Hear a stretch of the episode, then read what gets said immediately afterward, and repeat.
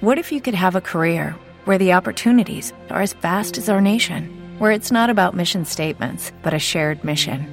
At U.S. Customs and Border Protection, we go beyond to protect more than borders from ship to shore, air to ground. Cities to local communities, CBP agents and officers are keeping people safe. Join U.S. Customs and Border Protection and go beyond for something far greater than yourself. Learn more at cbp.gov/careers. Every day, we rise, challenging ourselves to work for what we believe in. At U.S. Border Patrol, protecting our borders is more than a job; it's a calling. Agents answer the call working together to keep our country and communities safe. If you are ready for a new mission, join U.S. Border Patrol and go beyond. Learn more at cbp.gov/careers. Você está na Rádio Bandeirantes. Agora, Bandeirantes acontece com Cláudio Zaidan e Ronald Jimenez. Três horas, cinco minutos, boa tarde. Acontece aqui. A análise das notícias mais importantes do dia.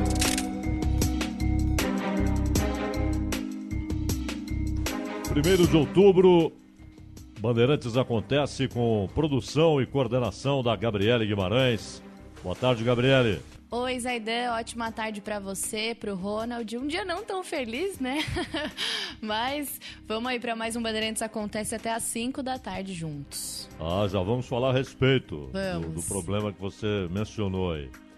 Na central técnica, Roberto Dias, Eric Verniz e Rafael Palmeira. Imagens, Ricardo Garcia e Léo Moraes. Você acompanha as imagens pelo YouTube, Rádio Bandeirantes Oficial. E também, claro, toda a programação da Bandeirantes no aplicativo Band Rádios em qualquer lugar do mundo e também, é óbvio, no tradicionalíssimo 840 AM e 90,9 FM. E lembrando que hoje o Bandeirantes Acontece vai falar também um pouquinho a respeito desse debate que o Grupo Bandeirantes promove como ponto de partida, de largada. O primeiro debate, haverá outros debates no Grupo Bandeirantes, é claro. O primeiro debate, pelo menos em 14 cidades, haverá debates promovidos pelo Grupo Bandeirantes de Comunicação. Mas então, Gabriele, não dá para dizer que foi uma surpresa, né? A eliminação É. do São Paulo, dadas as circunstâncias, né? Pois é, Zaidan, eu tenho até as minhas dúvidas com relação a algumas escolhas do Diniz.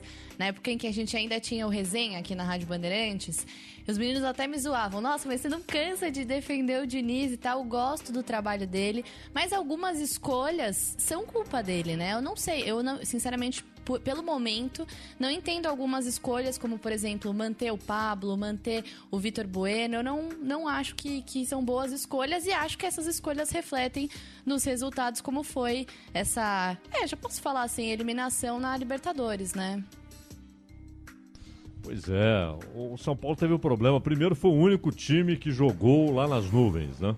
O River e a LDU enfrentaram como visitantes o Binacional em Lima. Claro que isso é uma vantagem. E depois não ter vencido o River, né? Aqui, em São Paulo. Sim. É isso que teria equilibrado as coisas no grupo. Não conseguiu, fica para a próxima. né? Mas o, o fato é que o São Paulo agora tem brasileiro e talvez sul-americana, né? Dependendo. Ele deve ficar em terceiro. Binacional, um abraço, né? É. Binacional, difícil, não vai ganhar do São Paulo no Morumbi. Ou seja, ainda vale uma vaguinha em sul-americana. E você pode ver daí, Gabriele, o ar triunfal do Ronald Gimenez. né? Ele tá com um sorrisinho de lado, assim. Ela, ela tá entendendo que eu estou arrogante, não é verdade. Até porque não estou feliz da maneira como acham que deveria estar, porque não tô, não. Bom, mas você não tem nada a reclamar de ontem, né? Só Tem, no primeiro no tempo, primeiro talvez. tempo né? foi horroroso, foi horroroso. É, mas no Horroroso. segundo, um abraço. Ah, e aí não é. tem aquele papo de ah, ganhou do Bolívar. O duro é enfrentar o Bolívar e ganhar de 1 a 0 ou empatar, né? Ué, que nem no Paulista, enfrentou a Água Santa pra ganhar com gol no último minuto. E entre outros jogos aí, o Bolívar não ficaria nem na primeira divisão do futebol de São Paulo, né? Um time bem fraco. Mas tem que. É, é esse time que você tem que amassar, né? Sem dúvida, sem dúvida. Bom, o fato é que o Palmeiras está classificado, vai para as oitavas de final. E falando em oitavas, definidos os confrontos da Copa do Brasil, também Liga dos Campeões, fase de grupos. Tem muita coisa importante. E hoje, claro, como tem futebol aqui na Bandeirantes, o jogo do Santos contra o Olímpia no Paraguai. Então, os ouvintes da Bandeirantes vão acompanhar tudo o que aconteceu nesses sorteios aí de Copa do Brasil e Liga dos Campeões. A gente sabe que o Brasil tem um caminhão de problemas, né? Problemas pesados, econômicos, sociais, políticos. E todos são causa e efeito ao mesmo tempo, né? Uns provocam os outros, desencadeiam os outros. E um país com tantos problemas, e não só o problema do desemprego, o problema da desigualdade social, o problema da, da miséria em que estão milhões, essa usina de desempregos que foi aberta nos últimos anos, né? não só nestes tempos de pandemia, mas já antes, eram números escandalosos. Falando em números escandalosos, também a dificuldade de crédito, uh, embora agora uh, as coisas estejam se acalmando, até porque há uma, uma concorrência que anda preocupando os grandes bancos, então algumas ofertas melhores de juros, mas ainda muito, muito, muito, muito altos, né? E não é só isso, há problemas crônicos na saúde, na educação e na segurança pública. Nós temos números de guerra todos os anos em termos de assassinatos no Brasil. E é claro que tantos problemas exigem grandes lideranças para que as soluções sejam encontradas. Exigem gente capaz de enxergar a profundidade dos problemas, mas também de enxergar onde está uh, aquilo que deve ser removido, onde está aquilo que deve ser solucionado e que tenha soluções inteligentes pertinentes, eficientes e duradouras para esses problemas. A demagogia é fácil. No mundo inteiro há demagogos prontos para que crises sejam convertidas em apoio político e em tomada do poder, de um jeito ou de outro, pelo voto ou não. Nos últimos tempos, mesmo os regimes que andam desrespeitando a democracia e o Estado de Direito, muitos deles uh, tem a chancela do voto, o que prova que o voto não é suficiente para a democracia plena, para o Estado de direito. É necessário muito, muito, muito mais do que eleições. Não é? Mas, e há, claro, as ditaduras, os regimes fechados, totalitários, opressores, e pouco incomodados, infelizmente, uh, pelos países livres, não é? que num pragmatismo grotesco, uh, que chega a ser covarde, eles abrem mão da discussão e do debate, da pressão a respeito do desrespeito aos direitos humanos nas ditaduras, a respeito da opressão das ditaduras sobre seu, seus povos e, e fazem tudo em nome do comércio e das relações bilaterais. Mas o fato é que crises ao longo da história foram oportunidades para o surgimento de lideranças que também se tornaram históricas. Muitas vezes, uh, vejam o caso do Churchill. Não houvesse a Segunda Guerra Mundial, é bom lembrar que o Churchill já era um veterano quando começa a Segunda Guerra Mundial, em 1939. Ele já era um político lá na Primeira Guerra Mundial e antes disso né? ocupou diversos cargos, mudou de partido, mas não era visto como, digamos, alguém absolutamente acima da média dos políticos britânicos. Um sujeito perspicaz, inteligente, de grandes tiradas, mas sem um grande feito político. E Chamberlain, de certa maneira, estava num nível muito parecido. Pois veio o Acordo de Munique, a posição pusilânime da França e do Reino Unido. E diante do início da crise, Chamberlain se mostrou incapaz de enfrentá-la. Não estava à altura daquele desafio gigantesco, um dos maiores que a humanidade enfrentou. E aí, aquele político veterano, que já era conhecidíssimo, mas que não tinha, digamos, eh, no currículo nenhum feito que fizesse com que o povo britânico visse como especialíssimo. Mas, quando chega ao poder, Winston Churchill enfrenta como ninguém aquele grande desafio. E entra para a história como uma das maiores lideranças do século XX, certamente entre as três, quatro maiores do século XX, mais importantes, mais relevantes, com todas as suas contradições, com tudo aquilo que, que ele fez de errado, que ele falou de errado, mas ele fez algo que supera todos os erros, não é? Ele enfrentou e ajudou a derrotar o nazismo. Então, Churchill tornou-se um gigante da história moderna. Não fosse aquele momento peculiar, aquela crise gravíssima, uma guerra mundial de proporções nunca atingidas anteriormente, uh, não, não veríamos Churchill como esse líder extraordinário. Isso aconteceu com muitos outros, né? Aconteceu com Bismarck, que, de certa forma, sozinho, na sua casa, escreveu a Constituição da Alemanha Unificada, é, o que é, o que é para poucos. Não é? Isso aconteceu com o rei Manuel, que unifica a Itália, né? uma reivindicação antiga que você já vai encontrar nas discussões de Maquiavel, mas no momento certo, diante de pressões e opressões externas, guerras, aquele rei foi capaz de unificar a Itália.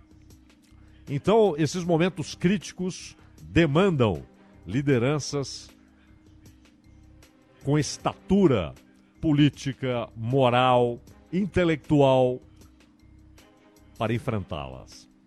E o Brasil não está em guerra, o Brasil não vive um momento particularmente crítico, na verdade, é uma sequência de crises menores ou maiores que vão agigantando o volume do problema. E temos um país com essa com essa diversidade de grandes problemas. Não há um grande problema e outros pequenos. Não são dois grandes problemas e os outros pequenos, decorrência daqueles. São vários grandes problemas e que exigem enfrentamento corajoso, inteligente e com uma base moral, intelectual e política, porque sem a base política é difícil mover as coisas numa democracia. E aí nós vemos o um embate entre duas figuras importantes da República. O presidente da Câmara dos Deputados, Rodrigo Maia, que nunca foi um gigante da política, nunca foi uma referência, alguém cujos pensamentos se tornam parâmetros, se tornam base, referência para a sociedade, uh, alguém uh, com conceitos ideológicos, políticos, econômicos, sociológicos que devem ser estudados, longe disso. Né? É um político ali uh, que apenas sabe jogar o jogo dentro da Câmara dos Deputados. Aprendeu muito, inclusive, com Eduardo Cunha, que era até intelectualmente mais preparado do que Rodrigo Maia. O, Eduardo Cunha tinha tinha era mais é mais inteligente e, e, tinha uma base intelectual muito mais sólida do que o Rodrigo Maia. Porém, uh, acabou também se enroscando naquelas teias do poder, se sujando na lama do poder, ajudando a sujar outros e foi retirado do jogo. Mas não antes de passar alguns ensinamentos para Rodrigo Maia, principalmente sobre como, no comando da Câmara, controlar o Centrão. Do outro lado, em embates crescentes com o Rodrigo Maia, Paulo Guedes. O Paulo Guedes tem a importância do cargo, porque, ainda que fosse o velho Ministério da Fazenda, sem tantos poderes, sem tantas secretarias subordinadas a, a ele, é, o fato de ser um ministro da área econômica já lhe dá uma importância considerável num país com tantos problemas econômicos e com tantas reformas econômicas a serem feitas. tributária, administrativa, que tem uma, uma, uma ligação com a área econômica.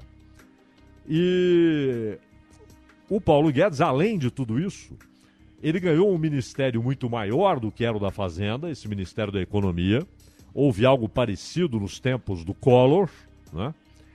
E Paulo Guedes, além de tudo isso, já antes da eleição, era apontado pelo candidato, então candidato à presidência, Jair Bolsonaro, como o sujeito que iria mandar na área econômica do governo, porque era o escolhido, não só, mas pelo conhecimento que, segundo o Bolsonaro dizia, Paulo Guedes tem e ele, Bolsonaro, não tem. Então veio até a história do posto Ipiranga, né? Tem um problema aqui, consulta o posto Ipiranga, vai no posto Ipiranga, passa lá no posto Ipiranga. E o Paulo Guedes, então, uh, ganhou poderes que inicialmente foram uh, tremendamente bem recebidos por essa outra figura abstrata, mas real no dia a dia, que é o mercado, né?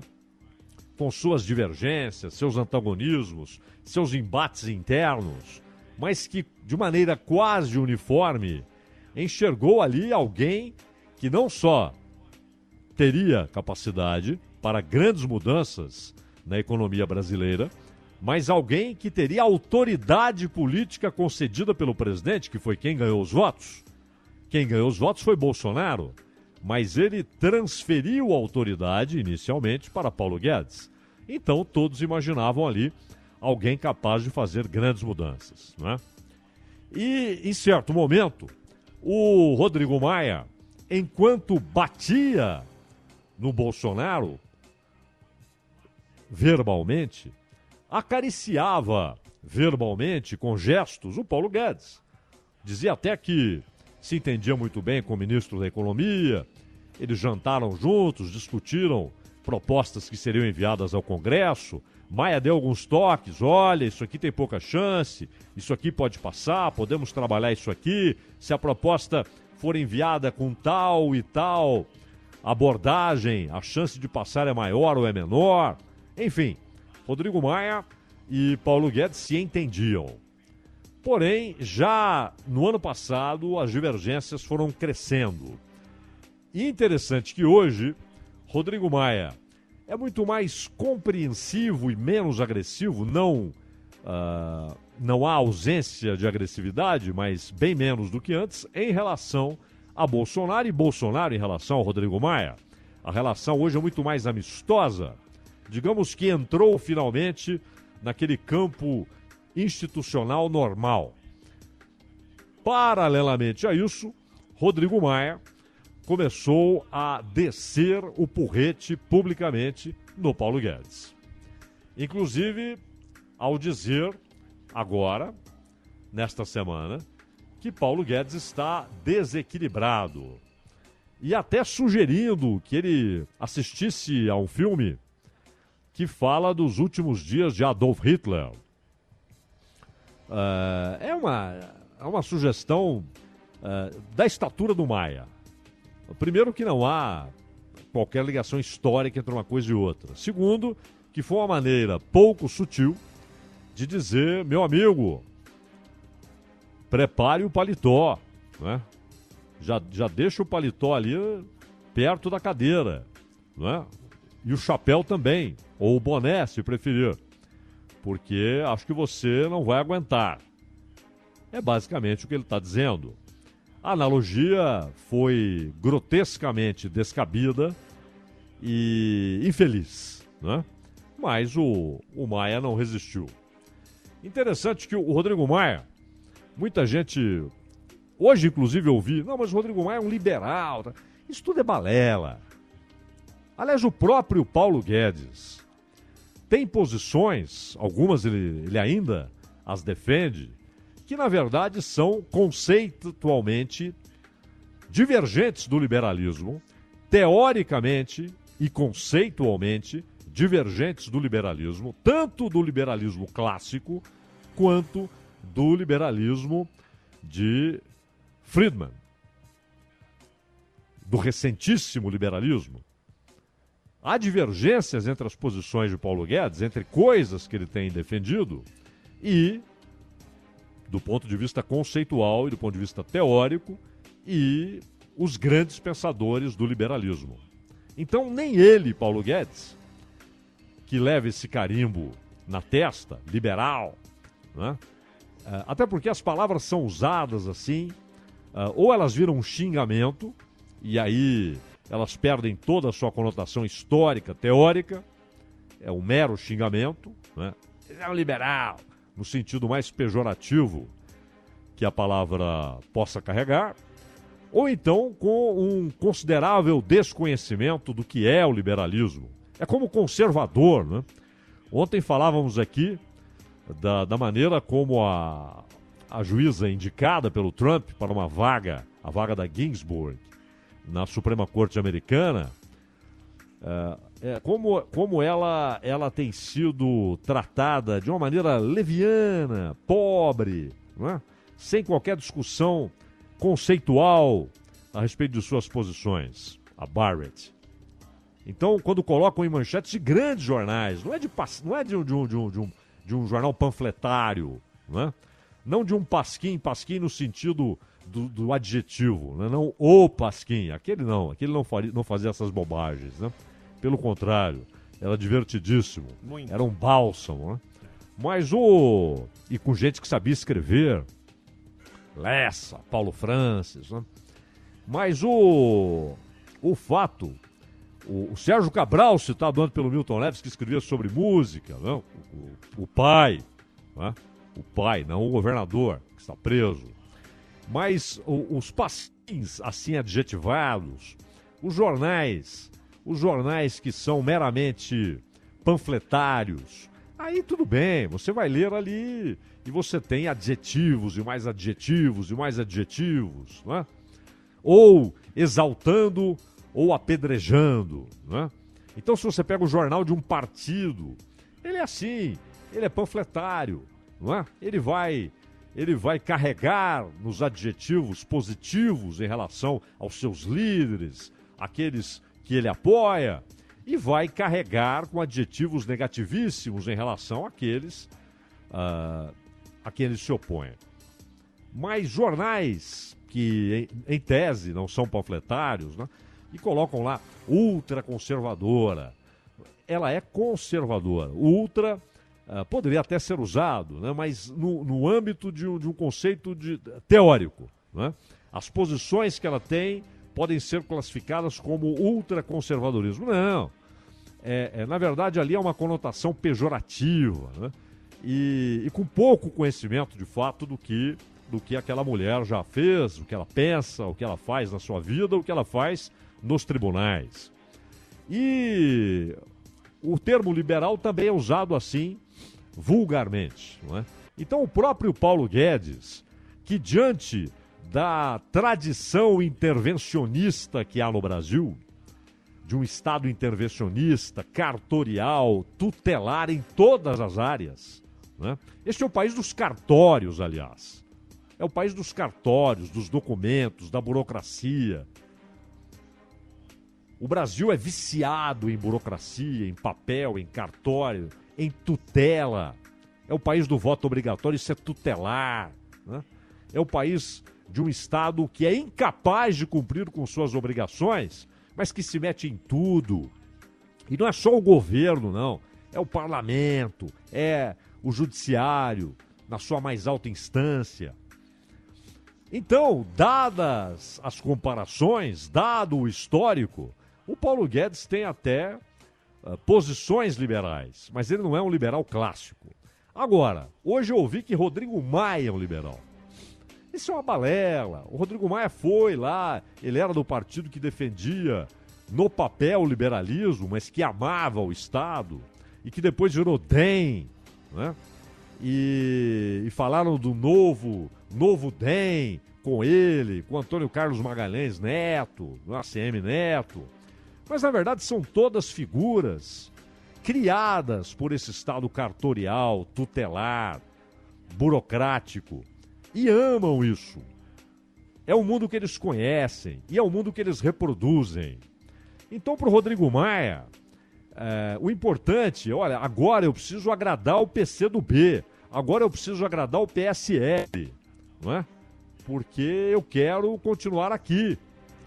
E claro, uh, também tomar posições que agradem veículos de imprensa que vão me destacar, e isso é importante daqui a dois anos, quando eu for disputar uh, de novo uma cadeira aqui na Câmara dos Deputados. Não imagino o Rodrigo Maia uh, disputando algo maior. Pode até ser, né? O Rio de Janeiro está um deserto tal que de repente ele pode se empolgar e até ter chance para governador, já que as coisas lá não andam fáceis. A concorrência não é das melhores, né? Mas o interessante é que, em meio a essa crise gigantesca deste país, essa crise histórica, de pequenas e grandes crises que se acumulam, essa discussão em tom infanto-juvenil entre Rodrigo Maia e Paulo Guedes. O Maia tem dito que o governo será derrotado no plenário da Câmara se enviar ao Congresso uma proposta de uma nova CPMF. Isso é importante. E aí o Guedes tem afirmado que o debate sobre a reforma tributária não pode ser interditado. O Maia diz que quem está interditando a reforma tributária é o Guedes. O Guedes não manda. Ele está interditando. O Maia sabe por quê. Porque há pressão de políticos para que o assunto só seja discutido seriamente depois da eleição municipal, depois das eleições para prefeitos e vereadores. O que, aliás, é uma covardia dos políticos. Ou seja, eles não querem adotar agora uma posição que pode, eles acreditam, prejudicá-los na eleição. Mas estão prontos para adotar essa posição depois da eleição. É um jogo esquisitíssimo, não é? Não, não, não façamos agora porque vai ter eleição. Façamos depois da eleição. É a história do Cruzado 2, não é? Espera a eleição, depois lança o Cruzado 2, que era um desastre anunciado. E a intuição fez os políticos esperarem a eleição. Mais sem base do que o Cruzado 1 ainda, né? Mais sem base, mais deletério. Quer dizer, o 1 já era. O, pagamos a, a conta até hoje, né? Daquele plano demagogo que foi o plano cruzado. E aí o Guedes devolve dizendo o quê, Ronald? Quem está interditando as privatizações é o Maia.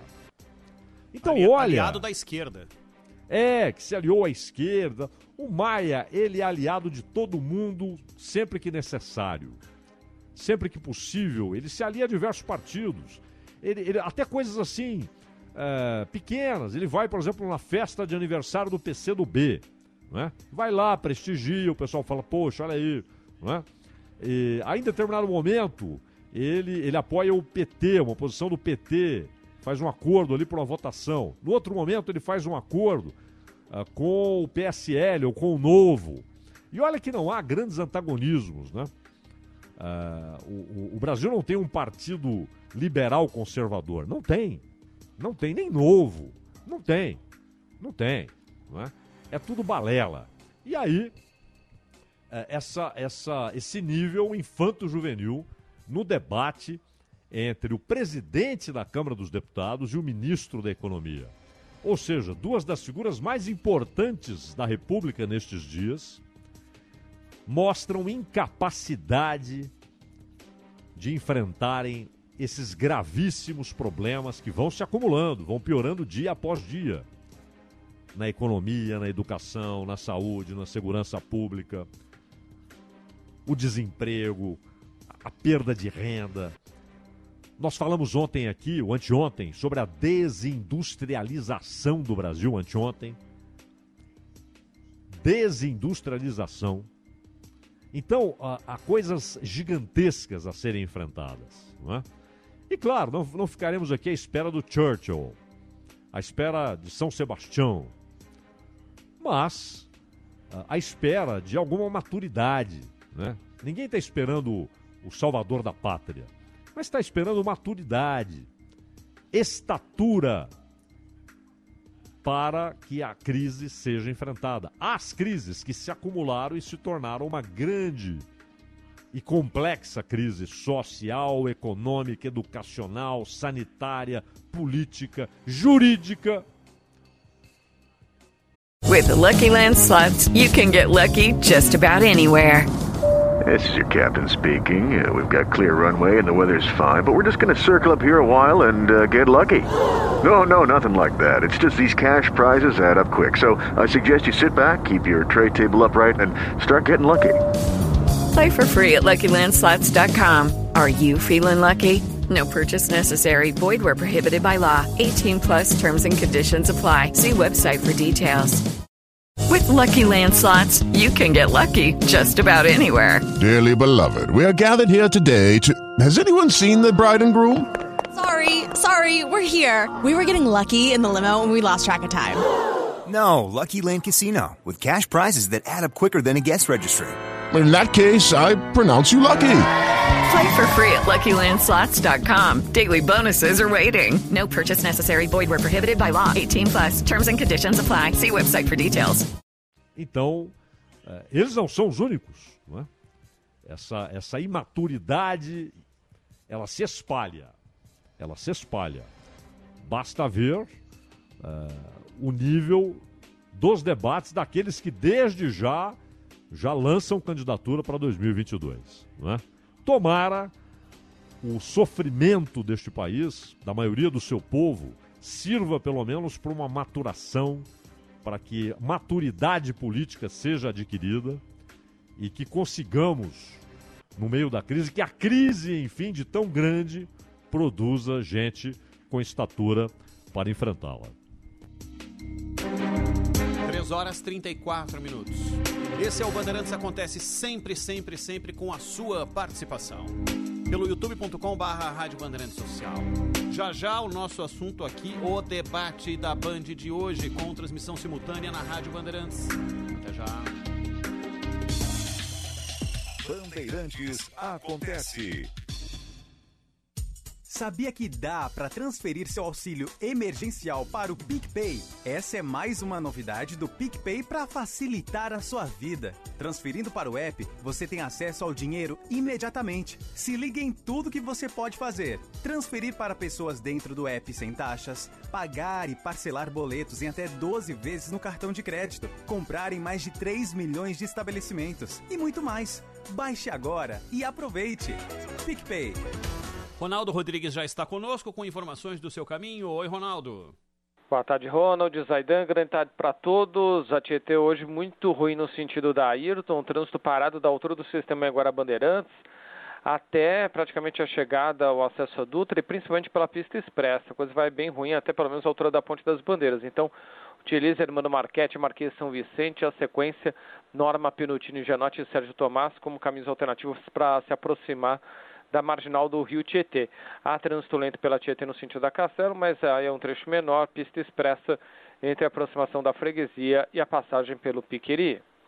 Lançamento CIA Muito Eu.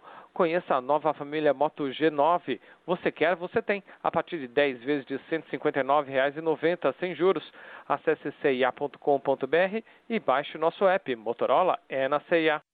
Atenção! Nunca foi tão fácil resolver o problema da sua CNH. A HS vai até você. Isso mesmo, resolvemos a situação da sua CNH sem você precisar sair de casa. Ligue 11 4327 0896 e faça já a regularização da sua CNH. HS Consultoria, trabalhando e inovando por você. 4327 0896. Tem o seu direito de dirigir. Processo 100% garantido. HS 11 4327 0896. Com essa história de fake news se espalhando, muita gente vem me perguntar, Atila, como que eu faço para identificar o que é fato e o que é fake? Por isso eu resolvi preparar uma espécie de tutorial com passos do que você pode fazer. Primeiro passo, desconfie. Quando chega uma notícia, principalmente se for uma notícia das mais impactantes, procure saber de onde veio. É algum site conhecido ou um site oficial que publicou aquilo? Saiu nos principais veículos de comunicação? Segundo passo, Confira sempre. Existem plataformas profissionais feitas para checar o que é fake e o que é fato. Dá uma olhadinha lá para cortar o caminho. Terceiro passo: é fato ou é opinião? Não tem nada de errado, não há nada de mal em compartilhar uma opinião honesta, só não pode confundir com fatos concretos. E quarto passo: se é verdade, compartilhe. Compartilhar informação e conhecimento é sempre positivo, o que não se deve fazer é ofender ou espalhar mentiras. Combinado? O biólogo Átila Yamarino não cobrou cachê para participar desta campanha. Justiça Eleitoral, a justiça da democracia. Trânsito.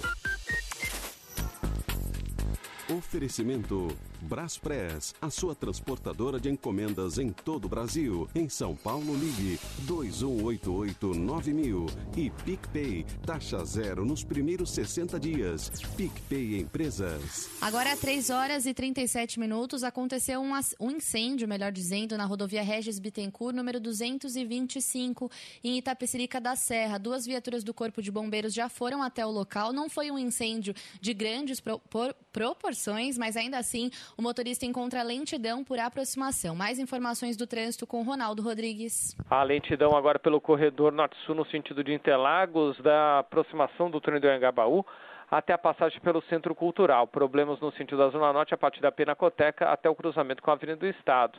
E a Avenida do Estado também com o trânsito carregado nos dois sentidos na passagem pela região do Mercadão. Você conhece o Fricô? O primeiro bloqueador de odores sanitários do Brasil que impede a passagem do mau cheiro do número 2 do vaso sanitário para o ambiente. Acesse fricô.com.br. A pizzeria Marguerita entrega em sua casa, além das tradicionais pizzas, deliciosas sobremesas, entradas e saladas. Lembramos que as instalações, os amplos salões, os colaboradores e delivery da Marguerita estão rigorosamente adaptados ao momento de preservação da higiene. Ligue para 2714-3000, 2714-3000, Marguerita Delivery e consulte o atendente sobre o perímetro de entrega. Marguerita, a Doc Lobo com Tietê. Nesta segunda, Mariana Godoy estreia no Jornal Gente da Bandeirantes. Olá, ouvintes! Eu estarei aqui na Rádio Bandeirantes, no Jornal Gente, a mesa de debates mais importante do rádio, para falar das coisas da política brasileira, os embates, as polêmicas, as discussões, tudo o que de mais importante acontece nas esferas federal, estadual e municipal, agora com eleições à vista. Eu espero você, espero a sua participação. Até lá! Mariana Godoy junta-se a Thaís Freitas, Pedro Campos e Cláudio Humberto no Jornal Gente. A partir desta segunda, 8 da manhã. Notícia com análise na Rádio Bandeirantes. Você ouve Bandeirantes Acontece.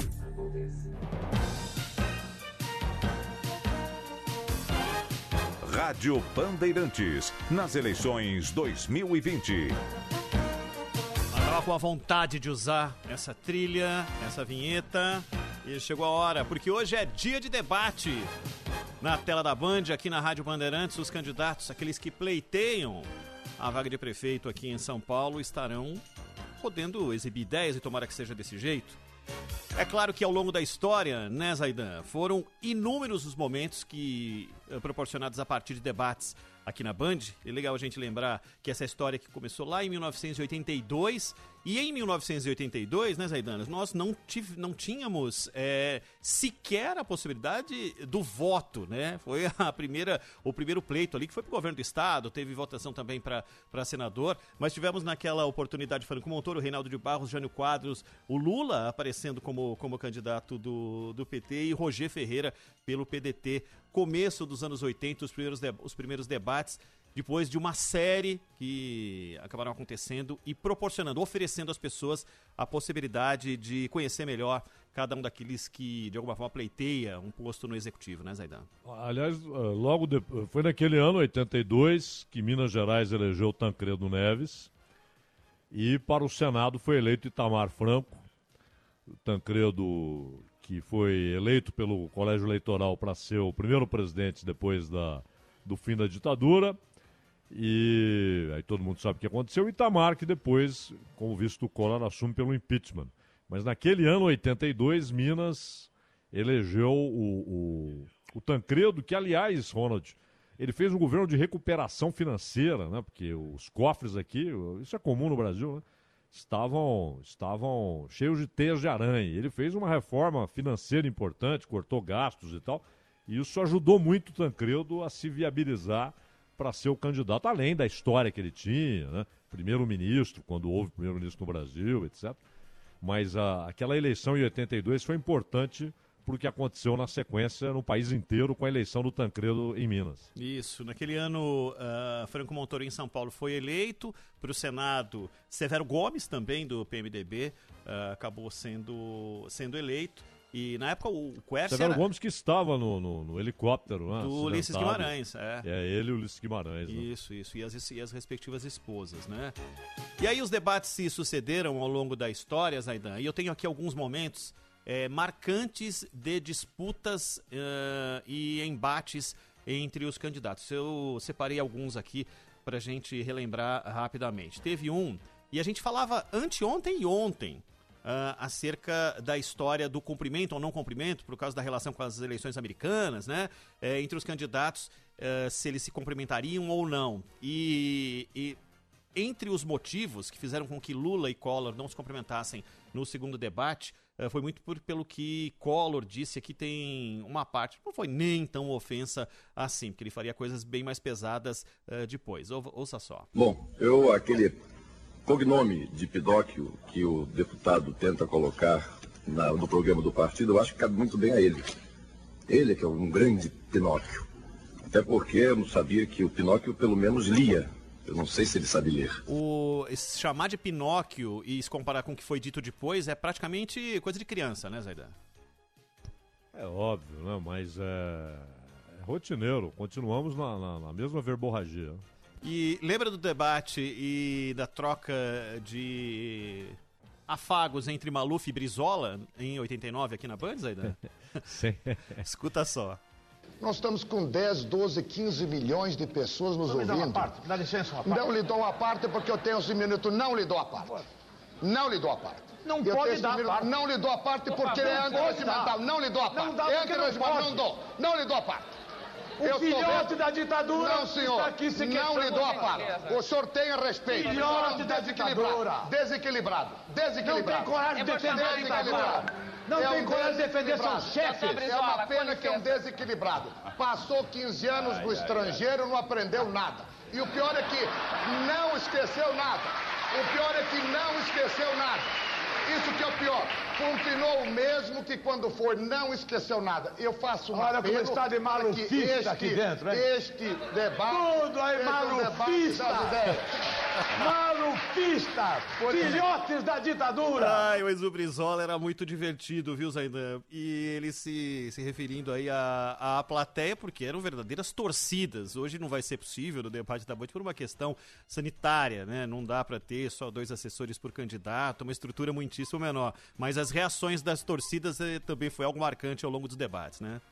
Sim, hoje, claro, completamente diferente, né? Já tivemos debates na Bandeirantes em que foi necessário ali força policial, porque fora do prédio ah, ah, grupos oponentes se encontravam e tal, e manifestações ruidosas, então era necessário alguma, alguma força ali para evitar problemas, né? Agora o Brizola, o Brizola é muito divertido, inclusive quando ele fala pro Fernando Henrique, Fernando Henrique, isso já em 94, não, o plano real vem de longe, ele fala, é, vem de longe mesmo, vem da Argentina, né? Agora, ele tinha, por outro lado, ele tinha muitas vezes um comportamento ruim. Por exemplo, quando ele, numa entrevista, ah, disse ah, ah, que o, ele, ele fez uma crítica muito pesada ao João Goulart, que obviamente, já morto, né, não poderia se defender. E, e ali foi um pouco desleal a fala, a fala do Brizola a respeito do João Goulart. Depois ele pediu desculpas e culpou, claro, o repórter lá da revista. Ah, pediu desculpas a Maria Tereza Goulart, mas ela nunca mais teve a mesma relação com o Brizola depois daquilo. A gente, hoje de manhã, um bate-papo aqui com o Eduardo Oineg, que vai mediar o debate de hoje, esse complexo debate de hoje, porque são vários candidatos, tem 11 candidatos, é, um tempo muito mais diminuto para poder haver o embate entre eles e o tempo de pergunta, o tempo de resposta e tudo mais. E o Oineg estava falando de algo interessante, que é quando o candidato foge das próprias características, e aí faz com que o eleitorado é, tem uma certa estranheza e talvez não aprove aquele tipo de postura. E aconteceu ah, com o Alckmin no pleito de 2006, no segundo, no segundo turno, contra Lula, né? E o Alckmin partiu para o ataque aqui no debate da Band, tem um trecho aqui. O cartão corporativo, o cartão de crédito do seu gabinete teve um crescimento exponencial. Não seja leviano.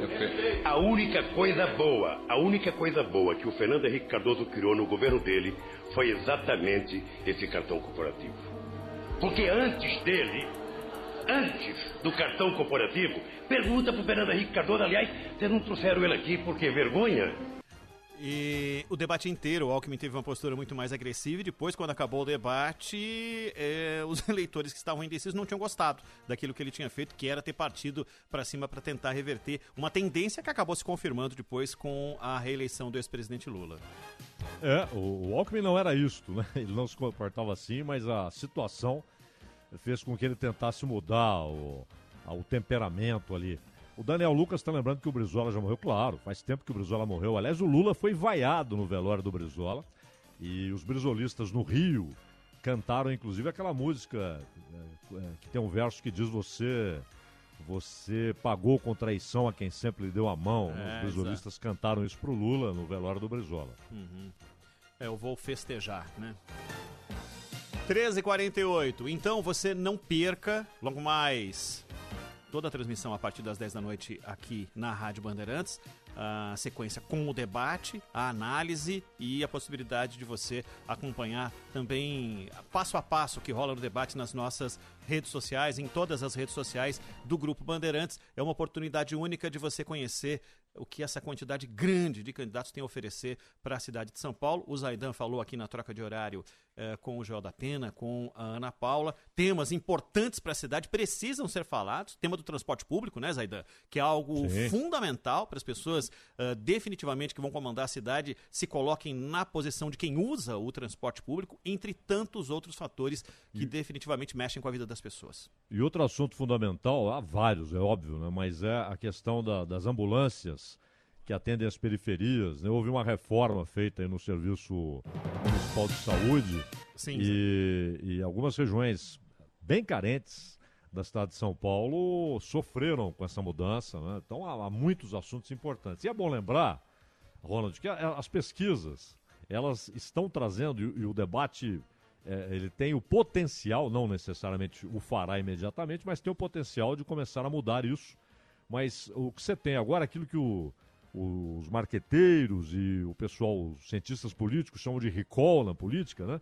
Então, por exemplo, hoje a pesquisa que foi inclusive divulgada aqui na Bandeirantes e, e que traz do Instituto Paraná Pesquisas, o Celso Russomano com 25,6, o Bruno Covas com 21,5. Uhum. Depois, colados ali no terceiro lugar, o Márcio França e Boulos, né? França 8,3. Diferença 8, decimal 2. ali, né? É, ou seja, empate técnico, uhum. né? assim como o Gilmar Tato e o Matarazzo tem empate. Aliás, no caso deles não é nem técnico, é empate mesmo, pela pesquisa 2,6. E o Arthur Duval com 2,3 empatando, aí sim o um empate técnico com Tato e Matarazzo. A Joyce com 1,3. Levi Fidelix empatado com a Joyce 1,3. Vera Lúcia do PSTU 0,9. Orlando Silva, que foi ministro dos esportes, né, do PCdoB, meio. Marina Elu, da Rede, 0,4. Felipe Sabará, do Novo, aqui. É, resta saber se o Novo vai bancar essa candidatura ou não, né? Há um embate ali entre o, o, o candidato e o partido. Ele aparece com 0,3. E Antônio Carlos, do PCO, Partido da Causa Operária, 0,1. 6,1% disseram que não sabem e 18% disseram nenhum destes aí. Uhum. Agora, é, você tem o recall, o, o, o, o Russomano está o tempo todo na televisão e tal, tem um cargo público, é um deputado, e mais do que isso, ele tem programa na TV, então isso pesa. O Bruno Covas é o atual prefeito, então é claro, aí entra o tal recall. E o Márcio França disputou o governo do estado e ganhou na capital. Ele perdeu para o Dória no interior. O interior foi decisivo para a vitória do Dória, mas na capital ele ganhou. Então isso. E outra coisa, ele tem um grupo forte de partidos o apoiando, o que significa tempo na TV. O que necessariamente não quer dizer necessariamente uma candidatura forte. O Alckmin, por exemplo, tinha quase um latifúndio, né? Uhum. E, no entanto, teve 4%, não foi isso? Foi, foi, na, foi. Na, na eleição presidencial. O debate, ele pode começar a mudar isso, ele tende a começar a mudar isso, porque aí não é só o recall, ou seja, a memória uh, que você tem, ah, esse cara eu conheço, aquele ali não sei quem é e tal. ah, você começa a conhecer os candidatos, suas opiniões e, claro, um ponto fundamental no debate, que é quando um faz pergunta para o outro. E aí você começa a ver quem é de fato aquele que um candidato considera o seu principal oponente. Não é? É, e aí, muitas vezes, ele faz uma pergunta para um terceiro, não que ele queira saber a resposta do terceiro, mas ele quer cutucar uh, aquele que ele considera seu principal oponente. Ele fala de um tema que é sensível. Então, alguém quer falar do atual prefeito que é candidato. Aí ele faz uma pergunta: o que, que você acha da saúde do estado de São Paulo? Pergunta para o terceiro e tal. Né? E, enfim, uh, o debate esclarece muita coisa e diminui o peso que tem essa o fato de que alguém é uma figura pública mais conhecida, que geralmente é o que as primeiras pesquisas indicam. Né? Ô Zaidan, teve uma, um fato no debate de 89 aqui na Band e que envolveu esse triângulo entre Roberto Freire, né, que a época era do era do era do PCB, é, tinha do PCB, e aí tinha o ex-presidente Lula, na época não era ex-presidente, era só o postulante, e o Ronaldo Caiado, que era candidato, né, e eles estavam lá num, numa entre tantos outros candidatos, né, entre Brizola, Maluf, Aureliano Chaves, enfim, todo, todo aquele aquele monte de candidato. E nessa coisa que você diz de um é, fazer um certo conchavo com o outro, é, teve um determinado momento que Lula perguntava para Roberto Freire e Roberto Freire perguntava para Lula sempre, né? E, e, o Caiado ficou revoltadíssimo com isso, porque pedia para que Lula perguntasse para ele e não para Roberto Freire. Porque na época eram aliados, depois uh, Roberto Freire uh, ficou francamente contra né, uh, o Partido dos Trabalhadores quando, quando o governo, principalmente na parte final do governo. E, e aí eu lembro que Lula disse para Ronaldo Caiado, veja só né, o nível do negócio, é, quando você chegar a 2%, eu pergunto para você, disse Lula naquele momento no, no debate. Era mais ou menos uh, nesse nível os conchavos e o tipo de argumentação que um candidato dava para o outro para fazer ou não pergunta para o outro. E tem gente que aproveita todo o clima e as regras, como o Enéas, né? O Enéas, até o fato de haver um tempo para resposta, ele transformava aquilo num show, né? É. Colocava um reloginho ali. Era, era impressionante. Agora, tem uma pergunta aqui da, da nossa grande amiga Sandra Cristina. A diferença de voto nulo e branco. Uhum. A diferença, Sandra, que é o seguinte: o, quando você uh, não tecla né, o voto em branco, uh, tem a é tecla, é né? Como... Tem a tecla lá para você votar em branco, né? E é considerado válido. É. É considerado válido. Uhum. Ou seja, quando há o, o cômputo dos votos e, e a proporcionalidade, etc., os votos que, que não vão para ninguém, mas não são anulados, voto em branco, ele é considerado como voto válido. E o voto nulo, o que aliás é um erro, não é considerado voto válido. Quando, na verdade, antigamente o sujeito na cédula ele podia anular por, por distração, por erro. Ele colocava dois candidatos, ele escrevia alguma coisa anulava o voto. Agora, hoje não tem jeito de anular a não ser que queira anular. Uhum. Não é? Então você vai lá e anula claramente. É, um, é, uma manifestação política. É intencional, é isso. Intencional e deveria ser considerado uma posição política e um voto válido, mas não é. O voto nulo ele não entra no cômputo dos votos válidos. O voto em branco, sim. Acompanhe tudo aqui. Tem o futebol, tem o Santos na Libertadores e depois toda a cobertura da Rádio Bandeirantes é imperdível. Bandeirantes acontece. Fôlego na Bandeirantes. Oferecimento Sul América. Saúde pode ser mais do que você imagina. Uma homenagem do professor Mário Melo a um colega de profissão que perdeu a vida para a Covid-19. Este vírus acaba de tirar um grande treinador de corrida do nosso meio. Luiz Fernando Bernardi, treinador e proprietário da Find Yourself Assessoria Esportiva, faleceu nesta semana vítima do Covid-19, após ficar internado por mais de 30 dias. Conheci o Fernando em 1995, no curso que fizemos de pós-graduação de treinamento desportivo. Naquela época, eu já o via como uma pessoa amante da corrida e do esporte. Desde lá, ele fez uma trajetória onde colocou sua assessoria em uma das conhecidas no meio de corrida em São Paulo e com certeza em muitos lugares do Brasil, pois sempre estava em diversas competições com seus alunos em todo o país. Fernando era apaixonado por treinamento, pelo Palmeiras, pela família e pelas pessoas. Nesse domingo, 8 e meia da manhã, tem mais uma edição do Fôlego, esperando por você.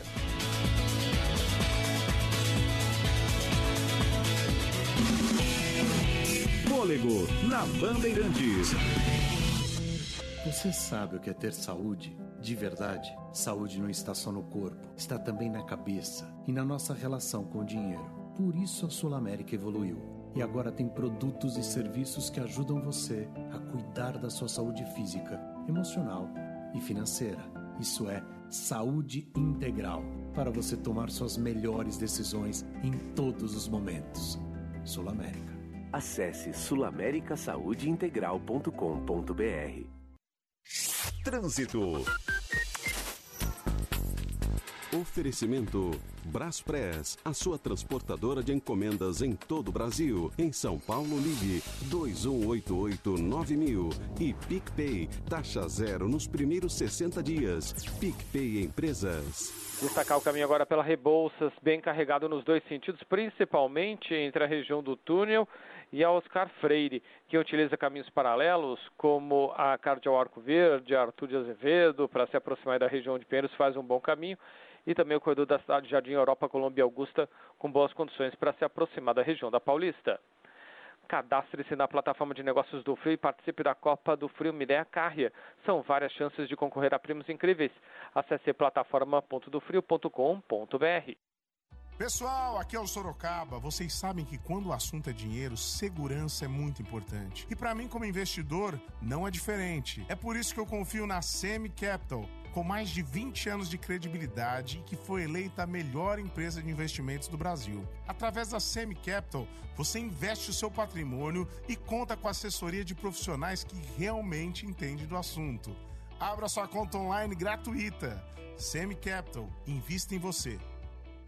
Hirota Food Supermercados, o supermercado que tem a melhor qualidade em todos os produtos. Tá cansado de cozinhar, mas quer comer bem e muito gostoso? Passe no Hirota. Além dos melhores e mais gostosos pratos, você encontra os melhores vinhos. São mais de mil rótulos. Leve o Hirota para sua casa. Muito mais carinho e cuidado em cada detalhe. Deixe o Hirota surpreender você. Vem conhecer. Verifique a loja mais próxima em hirotafood.com.br.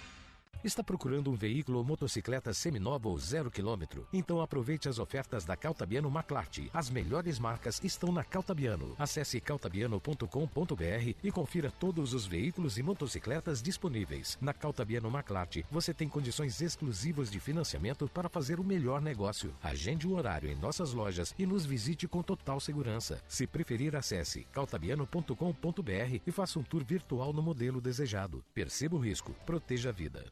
Você ouve Bandeirantes Acontece. It's a very ancient saying, but a true and honest thought, that if you become a teacher, by your pupils you'll be taught. As a teacher, I've been learning. You'll forgive me if I boast. And I've now become an expert on the subject I like Getting to know you. 4 horas da tarde, fechando a primeira hora do Bandeirantes Acontece. Hoje é aniversário de 85 anos de Julie Andrews. A gente ouve aí ela cantando Getting to Know You e músicas interpretadas é, por Julie Andrews ficaram muito, muito famosas nos anos 60, que ela foi atriz de A Noviça Rebelde em 65, de Mary Poppins em 1964 e recentemente, viu, Zaidan, Julie Andrews, no ano passado teve uh, numa entrevista, é, ela teve que, ela contou como é que foi ter que se adaptar após ter feito uma cirurgia, ela teve um problema de saúde e perdeu capacidade vocal.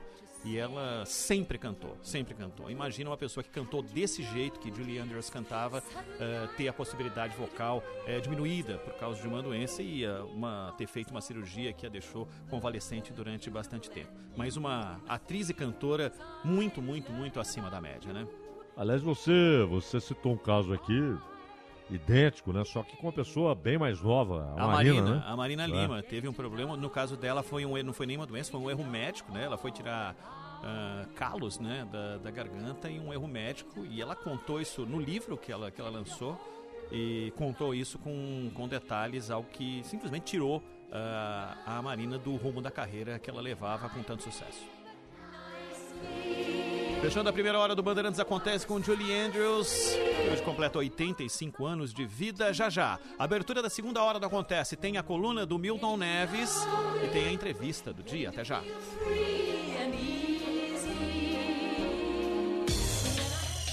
Bandeirantes acontece. Judy was boring. Hello. Then Judy discovered ChumbaCasino.com. It's my little escape. Now Judy's the life of the party. Oh, baby, Mama's bringing home the bacon. Whoa, take it easy, Judy. The Chumba life is for everybody. So go to ChumbaCasino.com and play over 100 casino style games. Join today and play for free for your chance to redeem some serious prizes. ChumbaCasino.com. No purchase necessary. Void where prohibited by law. 18 plus terms and conditions apply. See website for details. With Lucky Land slots, you can get lucky just about anywhere. Dearly beloved, we are gathered here today to. Has anyone seen the bride and groom? Sorry, sorry, we're here. We were getting lucky in the limo and we lost track of time. No, Lucky Land Casino, with cash prizes that add up quicker than a guest registry. In that case, I pronounce you lucky.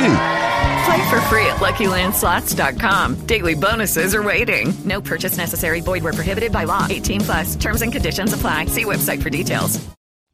Você, lojista do Vale do Paraíba de todo o litoral de São Paulo, sabia que a Romac Distribuidora reforçou o seu time de marcas campeãs de venda? A Romac leva agora no seu portfólio a linha completa da Colgate Palmolive para pequenos, médios e grandes supermercados da sua região. E tem mais, a Romac oferece toda a assistência de uma equipe de promoção especializada para o seu comércio. Acesse romac.com.br ou ligue para 11 30 19 28 10. Com a Romac Distribuidora, você não perde tempo.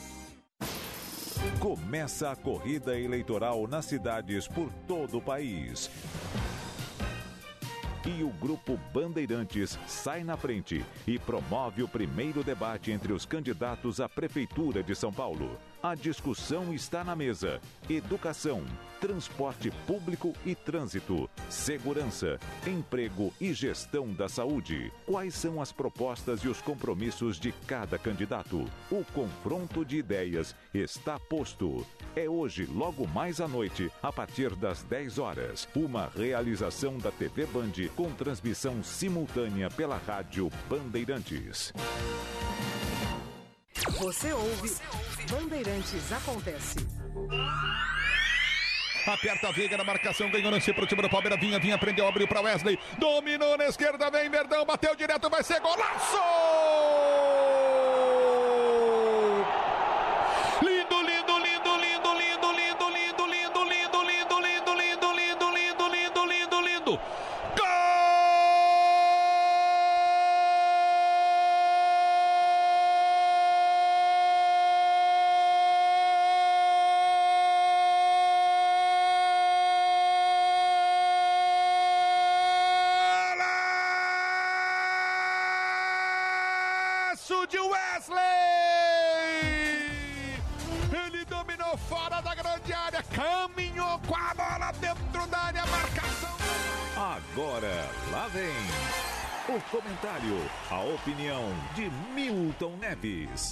E aí, Milton, tudo bem?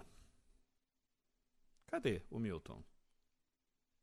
Tá aí, Milton? Agora tá. Oi, Milton, e aí? Ah, finalmente! Eu tô esperando aqui, assistindo o filme Esqueceram de Mim. Ah, novo, né? A Gabi não é mais aquela também. Não, a Gabi é sim, que é isso. É, e aí, Milton, o que, que você achou da goleada histórica do Palmeiras sobre o Forte Bolívar? Não, eu vou falar sobre isso, mas vocês demoraram para me chamar, então, porque vocês estão eh, dando tiro no pé. Ah. Porque quando o Milton Neves aparece, o Ibope cresce. Olha, é outra frase, pelo menos essa. É. Tudo bem, Gabi? Não me deu retorno, Gabi? Ô, Milton, mas não fui eu que não te dei retorno. Milton não inventa moda. Milton não inventa coisa que você senhora não. brilhará amanhã no esporte da Band. Milton, você não consegue guardar o segredo assim por um É, mas minutinho? Contou pra mim, eu conto mesmo. Assim que eu descobri Cláudio Zaidan. É. Um dia eu É. tava lá em Santos, na Ilha Porchal, ouvindo uma rádio lá, acho que é Atlântica, eu falei, "Ô, esse caipira aí é bom, viu? Aí indiquei ele pra São Paulo, ele veio. Ó, Você agora virou um mitômato, é isso? É. É um miltômato. É tudo ele. É, quem que fazia É. pergunta pro senhor na madrugada pro senhor discorrer sobre qualquer assunto? Quem foi? Não, a pergunta é você que vai responder. Vamos lá. Quem passa? Copa do Brasil. Santos e Ceará. Quem passa? vai passar o Santos. Juventude Grêmio. Grêmio 2 a 0 Não, o Não precisa jogo falar não o placar, demora. mas- são dois é, jogos. Saiu o a, Grêmio passa, o Grêmio passa. O Grêmio só serve Botafogo pra ganhar que- Grenal, mas dessa aí ele vai Bota- passar. Botafogo que hoje demitiu o Autuori e Cuiabá. Cuiabá, que teve o bife de centroavante, e teve o Almiro também, que veio jogar com o Santos, com o Pelé aqui na Vila.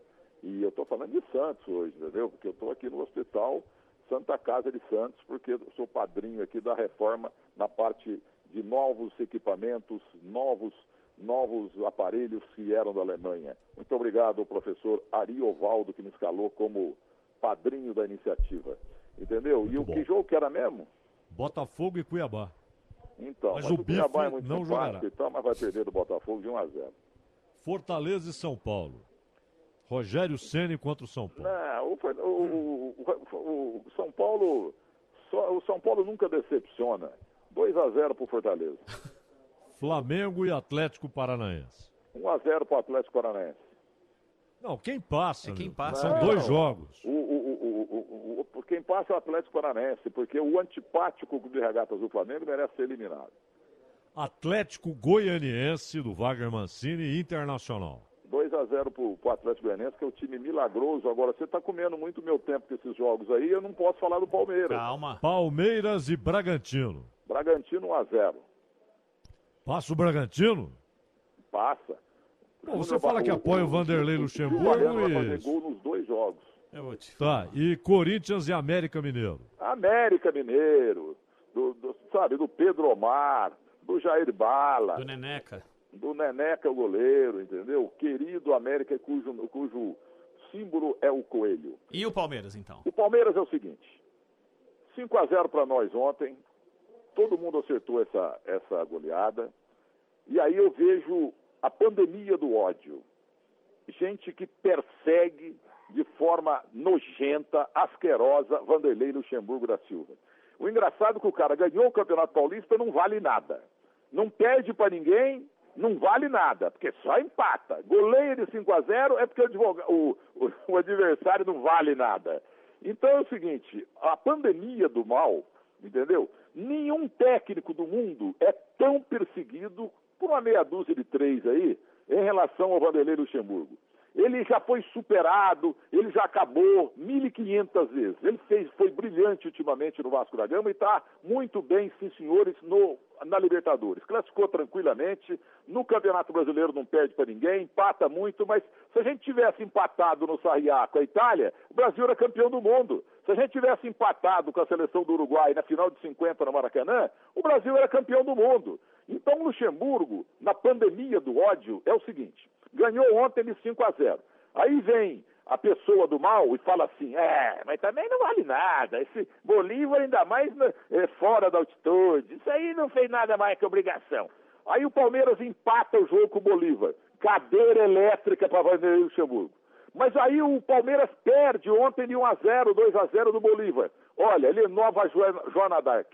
Tem que queimar vivo o, o Vanderlei Luxemburgo. Isso é um inferno. A pessoa má, pessoas ruins, que não analisam tática e tecnicamente, não respeitando a história desse cidadão, com o qual eu já briguei muito. Vanderlei Luxemburgo da Silva. Grande treinador, novo ainda, porque técnico fica velho com 80 anos. E porque o técnico vive do suor alheio, né? Igual o dono de sauna, entendeu? E ele é muito bom, queira ou não. O elenco do Palmeiras é ruim, ele está inventando um monte de moleque bom, dando lucro ao Palmeiras. E o elenco muito pior do que o do Filipão e do, do, do nosso glorioso Mano Menezes. Então é uma sacanagem que fazem com o cara. Se ele ganhar o Campeonato Brasileiro, é, finalmente ganhou alguma coisa. Agora ele pega e ganha Libertadores da América. É, mas ele, ele foi muito mal lá no esporte do Recife. É o, olha, gente que pratica a pandemia do ódio vai pro inferno, porque o mal reverte. E tenho dito. É isso, então? É só isso, porque eu, eu sei que já estourei o tempo. Mas nunca esqueça, viu? Quando o Milton Neves aparece, O Ibope, Ibope cresce. cresce. É por isso que você está aqui com a gente, tá, Milton? Ô, ô, Mano Menezes, você é muito gente boa, viu, Mendo? Você é muito bom, você é um cara muito legal. Agora, Cláudio Zaidan, eu peguei meu dicionário hoje, porque eu ainda sou do tempo do dicionário e tenho também lista telefônica, entendeu? E eu estava lendo o dicionário e vi 43 adjetivos que definem um bom caráter. Você, Ronald Jimenez, e na competência. Muito obrigado. Agora, o Zaidan quebra o galho. Não fala isso. Um abraço para vocês. Tchau, Milton. O gato Tchau, tá um morrendo. abraço pra você, gato tá Zaidan, morrendo maravilhoso. na seca. O gato tá morrendo na seca, rapaz. É, é isso mesmo. Tchau, Milton. Bandeirantes acontece. Atenção! Nunca foi tão fácil resolver o problema da sua CNH. A HS vai até você. Isso mesmo, resolvemos a situação da sua CNH, sem você precisar sair de casa. Ligue 11 4327 0896 e faça já a regularização da sua CNH. HS Consultoria, trabalhando e inovando por você. 4327 0896. Tem o seu direito de dirigir. Processo 100% garantido. HS 11 4327 0896. Sabia que dá para transferir seu auxílio emergencial para o PicPay? Essa é mais uma novidade do PicPay para facilitar a sua vida. Transferindo para o app, você tem acesso ao dinheiro imediatamente. Se liga em tudo que você pode fazer: transferir para pessoas dentro do app sem taxas, pagar e parcelar boletos em até 12 vezes no cartão de crédito, comprar em mais de 3 milhões de estabelecimentos e muito mais. Baixe agora e aproveite. PicPay. A pizzeria Marguerita entrega em sua casa, além das tradicionais pizzas, deliciosas sobremesas, entradas e saladas. Lembramos que as instalações, os amplos salões, os colaboradores e delivery da Marguerita estão rigorosamente adaptados ao momento de preservação da higiene. Ligue para 2714-3000, 2714-3000, Marguerita Delivery e consulte o atendente sobre o perímetro de entrega. Marguerita, a Doc Lobo com Tietê. Você ouve Bandeirantes Acontece.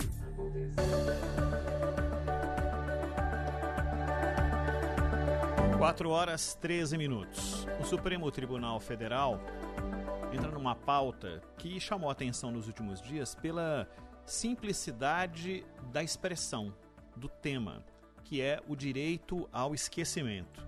Então nós vamos tratar exatamente disso, que pode parecer simplório, mas é algo absolutamente complexo, porque envolve a vida de pessoas e o direito que elas têm de não ter informações divulgadas sobre o que elas não desejam. Né?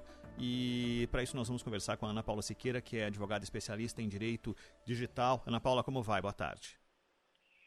Boa tarde, tudo bem? Como estão? Tudo bem, graças a Deus. Olha só, Ana Paula, primeiro, para que o nosso ouvinte entenda, esse assunto uh, acabou pintando de maneira forte nessa semana nas redes sociais e muita gente foi surpreendido com uma, uma expressão que é aparentemente simples, mas que para a individualidade é muito, muito, muito complexa. Por que, que foi parar no Supremo uh, uma discussão que diz respeito à individualidade de pessoas que não querem uh, ser divulgadas, principalmente na internet, algo relacionado à vida delas? É, essa questão do direito de esquecimento ela é bastante polêmica, é, principalmente com as pessoas que já tiveram uma condenação criminal cumpriram esta pena na íntegra, tá? Depois que esta pena é cumprida na íntegra, muitas vezes essas pessoas entraram com é, um outro processo criminal que se chama é, seria como se fosse uma, é, de forma leiga, uma reabilitação, ou seja, para deixar a, a, ficha limpa dessa pessoa, tá? Então, se ela tiver cinco anos sem cometer nenhum crime, ela pode pedir, né? Essa, essa, essa, essa revisão. E aí, para todos os fins, ela teria a ficha limpa, se você for pedir uma certidão criminal. Só que a internet não deixa esquecer. Então, nós temos diversos casos aqui onde, é, onde consta no passado remoto que aquelas pessoas cometeram ou um homicídio, ou uma fraude, até foram presas, né? E já foram soltas e ninguém e as pessoas não esquecem porque a internet também não deixa esquecer o caso, né? Isso não diz respeito apenas a quem cometeu o crime, mas a quem sofreu algum tipo de, de mazela a partir do crime de outro, né? E então uh, há casos que estão pipocando por aí e esse caso do Supremo pode abrir uh, uma jurisprudência para tantos outros espalhados aí pelo, pelo Brasil em outras instâncias, como por exemplo de uma pessoa que uma mulher que tenha sido, por exemplo, violentada. E isso foi alvo de reportagem marcou durante uma determinada época. E a família simplesmente, ou a pessoa simplesmente não quer que isso, que isso seja divulgado, ou que se fale mais nisso, ou que se permita buscar informações sobre isso. É da mesma forma de quem, fa de quem comete ou de quem sofre algum tipo de crime, não? Perfeito. É, Para a vítima também é muito difícil você reviver a, o assunto, né? Então nós temos dois lados, o direito de privacidade e o direito de informação, tá? Então é isso que o Supremo vai colocar vai, vai, vai ser o julgamento, né, sobre o, é, o direito de privacidade ou o direito de informação. Ou ainda pode ser que o Supremo encontre um caminho alternativo, certo? É, o que, porque reviver um, um crime, ainda mais os crimes hediondos, é quem sobreviveu e, as, e as, ah, os filhos e os netos é muito difícil reviver a história. Judy was boring. Hello. Then Judy discovered ChumbaCasino.com. It's my little escape. Now Judy's the life of the party. Oh, baby, Mama's bringing home the bacon. Whoa, take it easy, Judy. The Chumba life is for everybody. So go to ChumbaCasino.com and play over 100 casino style games. Join today and play for free for your chance to redeem some serious prizes. ChumbaCasino.com. No purchase necessary. Void where prohibited by law. 18 plus terms and conditions apply. See website for details. It is Ryan here, and I have a question for you. What do you do when you win? Like, are you a fist pumper? A woohooer, a hand clapper, a high fiver. I kind of like the high five, but if you want to hone in on those winning moves, check out Chumba Casino. At ChumbaCasino.com, choose from hundreds of social casino style games for your chance to redeem serious cash prizes. There are new game releases weekly, plus free daily bonuses. So don't wait. Start having the most fun ever at ChumbaCasino.com. No purchase necessary. BGW. Void were prohibited by law. See terms and conditions. 18 plus. Zaidan. Bom, esse é um assunto que, obviamente, Ana Paula, até pelo, pelo tema, o, o que aconteceu especificamente que levou à provocação do Supremo, porque é um embate entre uma família, uma emissora de televisão. É bom lembrar que é um caso dos anos 50, 1958, no Rio de Janeiro, e que depois volta à memória pública, né, com um programa na TV Globo, aquele linha direta Justiça, ou coisa assim, em 2004. E, e aí o caso foi ao STJ, que considerou que não era possível tratar do acontecimento de uma forma jornalística sem mencionar o nome da mulher que foi vítima daquele crime em 1958. E aí o caso chegou ao Supremo. E esse argumento do, do, do STJ, como é que você o analisa? Que não é possível tratar de forma jornalística sem mencionar o nome da pessoa que foi vítima e a família pedindo que quer que a tragédia seja esquecida. Mas como você disse, a internet ou um programa de televisão, no caso, nem é a internet, pode trazer aquilo de volta mencionando o direito à informação, que haveria interesse público. Como é que você observa esse argumento que foi considerado pelo STJ e você acha que ele também será decisivo no Supremo? Sim, e acredito que vai ser também uma oportunidade, talvez, da população observar se o Supremo já vai fazer alguma posição sobre a Lei Geral de Proteção de Dados, tá? Então, lei, os dados, eles podem sim ser anonimizados. Então, podem se tornar anônimos. É que, evidentemente, tem alguns casos que ainda que você não coloque o nome da pessoa, todo mundo lembra o que efetivamente ocorreu, tá? Então, eu, eu acho que agora também vai ser uma, uma oportunidade que o Supremo pode analisar isso diante de uma legislação nova, que é da Lei Geral de Proteção de Dados. É, não, obviamente, nesse caso concreto, mas se o Supremo é, puder colocar uma posição em relação a isso para dar uma orientação para os juízes para os próximos casos, né? Que o papel do Supremo também não é apenas julgar o caso concreto, né? Aqueles votos cumpridos que muitas vezes as pessoas falam que não entendem e realmente tem alguns que são muito difíceis mesmo, né? É, o que, que acontece? Ele tem um papel instrutivo. Então, o um, um ministro do Supremo, quando ele coloca aquele voto, ele também faz o quê? O papel de instruir, instruir as instâncias que estão abaixo dele. Então, eu acredito que votos bem fundamentados vão poder ajudar os juízes nos novos casos. Agora, Ana Paula Siqueira, é...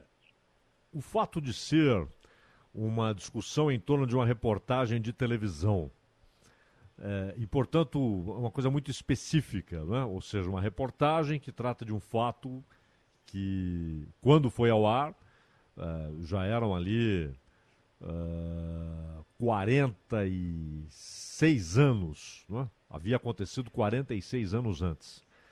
O, o, quanto a decisão do Supremo valerá para casos que têm uma base de discussão muito diferente, no caso a internet. Porque, por exemplo, na, na, na, legislação europeia, da União Europeia, não de um país específico, a Alemanha, por exemplo, tem uma legislação específica, você, claro, sabe muito melhor que eu sobre isso.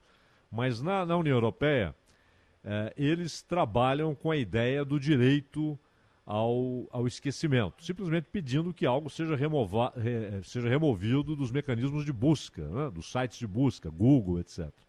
Embora fiquem na fonte ali, as informações continuem na fonte. Quanto um caso que é diretamente ligado a uma reclamação de uma família contra um programa de TV, pode ter repercussão jurídica em casos relacionados à internet? É, principalmente, eu acredito que vai ter repercussão, é, especialmente da forma que for tratado o caso. Então, é, é, por isso que é importante o, o, direito ao esquecimento, né? Que às vezes realmente a pessoa quer ser esquecida e não se fazer um sensacionalismo hum, é, que muitas vezes ainda persiste. As pessoas da, é, do, do caso da escola de base, né, é um caso antigo e, e ainda sofrem com isso. E ainda, essas pessoas ainda nem se recuperaram psicologicamente disso. Então, eu acho que a abordagem jornalística vai dar o ensejo, né, ou seja, é, peraí, eu estou fazendo isso, de que forma está sendo feita essa abordagem jornalística? Eu acho que isso vai ser um ponto muito importante para ser analisado aí na primeira e na segunda instância, né, que são os juízes de primeiro e segundo grau, que só eles podem fazer avaliação de fato, tá? De fato que ocorreu no caso concreto o Superior Tribunal de Justiça e o STF, o Supremo Tribunal Federal, eles só vão poder fazer, dar a, é, fazer o julgamento sobre violação ou de lei federal ou da Constituição Federal. Agora, é, quer dizer, eu acho que todos nós gostamos da ideia de que alguém tem o direito de dizer, olha, removam qualquer menção ao meu nome de qualquer site de busca aí, não é? E eu tenho esse direito, é um direito individual inalienável. Acho que é uma ideia boa, positiva, me parece.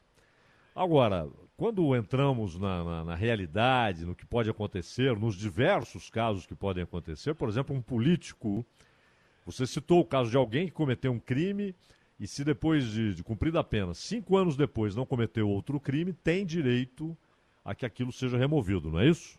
Uhum, exatamente. E agora, é, de modo geral, o conceito em si de que alguém, mesmo que nada relacionado a algo grave, etc., simplesmente é o meu direito. Eu quero que o meu nome seja removido e que qualquer busca na internet não leve a coisa alguma. Como é que você vê, ah, do ponto de vista conceitual, essa reivindicação desse direito ao esquecimento, mesmo quando não é um fato grave ou relevante? É impossível, né? Porque todos nós, é, querendo ou não querendo, nós já estamos dando consentimento de dados, do uso de dados. Então as pessoas falam, ah, porque eu uso e-mail de graça. Você não usa e-mail de graça. O Gmail, o Outlook, o Hotmail, eles não são de graça. Todas essas empresas estão usando seus dados. Então, é impossível. É basicamente impossível você falar, eu quero sumir da internet.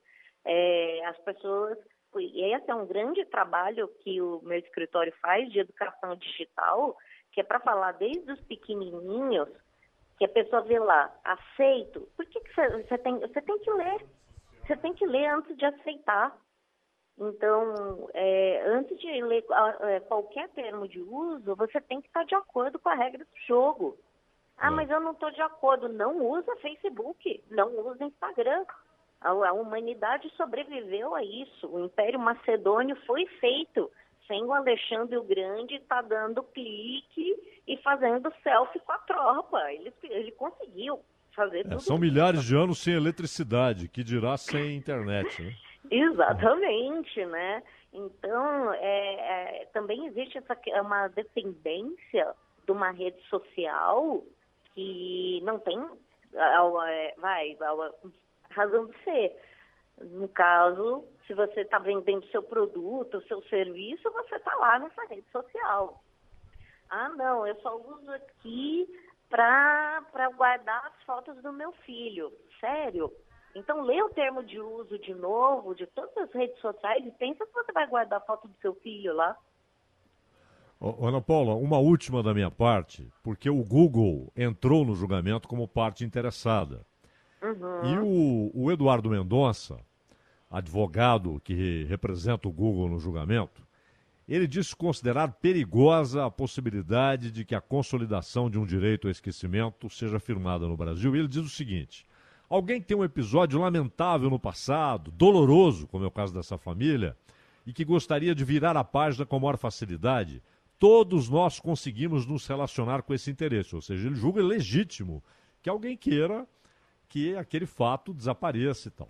A questão, diz ele, é se queremos que a autoridade estatal, que o Estado, possa dizer se um conteúdo que não é falso, nem ofensivo, deve ser removido por uma lógica editorial de que seja mais conveniente ele não estar acessível. Ou seja, ele vê risco de o um Estado manipular o direito ao esquecimento para fazer desaparecer um fato político do passado. Você concorda com essa análise? Você vê esse perigo? É, eu acredito que não, tá? Mesmo porque é, a gente tem uma imprensa independente. Acho que nós estamos bem longe de estar numa cultura de ditadura. É, acho que a, a, imprensa é livre, fala o que quer. A, a grande questão é o seguinte: quando existe uma ordem judicial para que determine esse direito ao esquecimento, aí sim, Google, Facebook e, e, qualquer outro navegador que o valha, Edge, Firefox, todo mundo, qualquer que seja o mecanismo de busca, vai ter que se submeter a essa ordem judicial para aquilo ali não estar mais na busca. Mas então, você... eu não vejo uma interferência um Big Brother, sabe? Um 1984. Não, não, não vejo com esses olhos. Eu acredito que o direito ao esquecimento tem que ser uma medida daquele que, que está nessa circunstância aí que, do, é, de já cumpriu a sua pena, já teve todo esse sofrimento e agora sim está querendo o direito ao esquecimento. Você... Até para evitar uma fake news. Você... Né? Então, isso é importante também. Você entende, Ana Paula, que essas gigantes que ganham dinheiro com esse tipo de busca reagirão a partir da, de uma decisão do Supremo? Porque, por enquanto, está na base da hipótese. É, você entende que pode haver algo conjunto dessas grandes, uh, dessas grandes corporações é, contra essa decisão e tentando um caminho diferente ou um tipo de posicionamento diferente? Olha, eu acredito que os gigantes eles estão mais preocupados é com os anunciantes. Então. Mas uma vez que esse tipo de assunto é, desperta extremo interesse é, em qualquer site de busca, é, buscas por crimes, por notícias que têm um cunho policial, É, a gente vê porque isso cada vez mais crescem, por exemplo, programas em canais de documentários que tratam exatamente disso, de crimes, de autópsias e de outras, de revelações de culpados, entre, entre outras coisas. Isso se multiplica por outros meios, como os buscadores, exatamente por fatos da vida real. É, você acha que do outro lado, claro que o foco é, é, é no anunciante, mas pode haver algum tipo de movimentação mais efetiva contra uma possível decisão do Supremo? O que eu acredito é o seguinte, que esses casos, até por se tratarem da dor e do sofrimento dessas pessoas, é, eu acho que a forma mais eficaz de se fazer isso é colocar o processo em segredo de justiça. Então, a maior parte do. É, se você for ver, se você dá busca sobre processo envolvendo menores de idade, fundação casa, não tem nada, tá tudo trancado, tá em segredo de justiça e tem que estar tá mesmo. E não pode expor isso. Então, se você pega casos, ah, eu quero, eu tô doida para saber do divórcio do fulano com a fulana. Segredo de justiça. Isso aí não é para todo mundo saber. Então, eu acho que nesses casos específicos, onde você tem sim um interesse legítimo e justo, o mecanismo do segredo de justiça vai ser muito eficaz. E aí, obviamente, é, é, aí você vai ter a proteção das partes. Perfeito. Ana Paula Siqueira, advogada especialista em direito uh, digital, muitíssimo esclarecedora a entrevista com, com a Ana Paula. Muitíssimo obrigado pelo, pela sua conversa aqui conosco. Até uma próxima oportunidade, Ana Paula. Muito obrigada a todos vocês, ouvintes da Rádio Band, por esse carinho e atenção. Até logo. Boa tarde. Até logo. Bandeirantes acontece. Judy was boring. Hello. Then Judy discovered ChumbaCasino.com. It's my little escape. Now Judy's the life of the party. Oh, baby, Mama's bringing home the bacon. Whoa, take it easy, Judy. The Chumba life is for everybody. So go to ChumbaCasino.com and play over 100 casino style games. Join today and play for free for your chance to redeem some serious prizes. ChumbaCasino.com. No purchase necessary. Void where prohibited by law. 18 plus terms and conditions apply. See website for details. Trânsito. Oferecimento Braspress, a sua transportadora de encomendas em todo o Brasil. Em São Paulo, ligue 2188-9000 e PicPay, taxa zero nos primeiros 60 dias. PicPay Empresas. Oi, Ronald, falar agora do trânsito complicado pelo corredor norte-sul, parado já no sentido da Zona Norte, a partir do túnel do Anhangabaú e vai ruim até a passagem pela Avenida do Estado. Trânsito congestionado também no sentido da, de Interlagos, a partir da Senador Queiroz até a passagem pela ligação leste-oeste. No sentido de Interlagos, ainda há problemas na passagem pelo Parque Ibirapuera e da região do aeroporto até a Avenida Interlagos, também trânsito pesado e complicado. Dar entrada no seguro DPVAT é gratuito e você mesmo pode pedir. Acesse estamosaquiparavocê.com.br e saiba mais.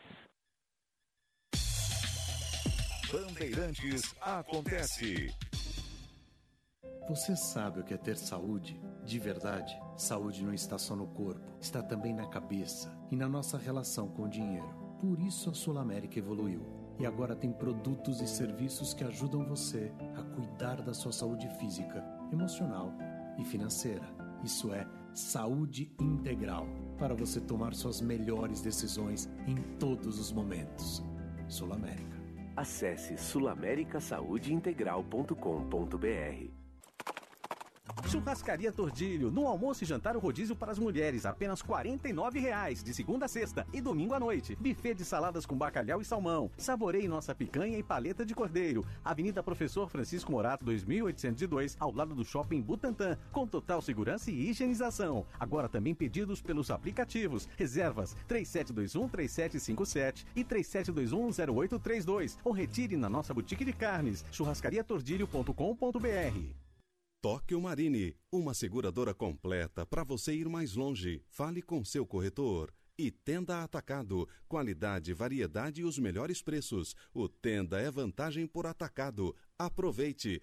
Tóquio Marine e Tenda Atacado trazem agora. Indicadores econômicos.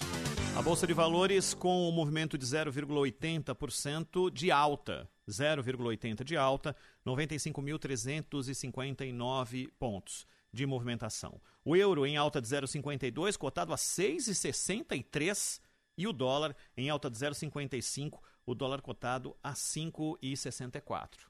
Leve qualidade e variedade comprando no Tenda Atacado. O lugar certo para abastecer sua casa ou comércio com economia. Ofertas desta quinta. Feijão carioca Vila Nova, pacote 1 kg, 5 e 15. Batata palito congelada Easy Fries, pacote 2 kg, 11,98. Lava roupas em pó surf, pacote 2 kg e 400 gramas, 12,90. Pague com cartão de crédito, vale alimentação ou cartão Tenda. Tenda Atacado. Bom negócio é aqui.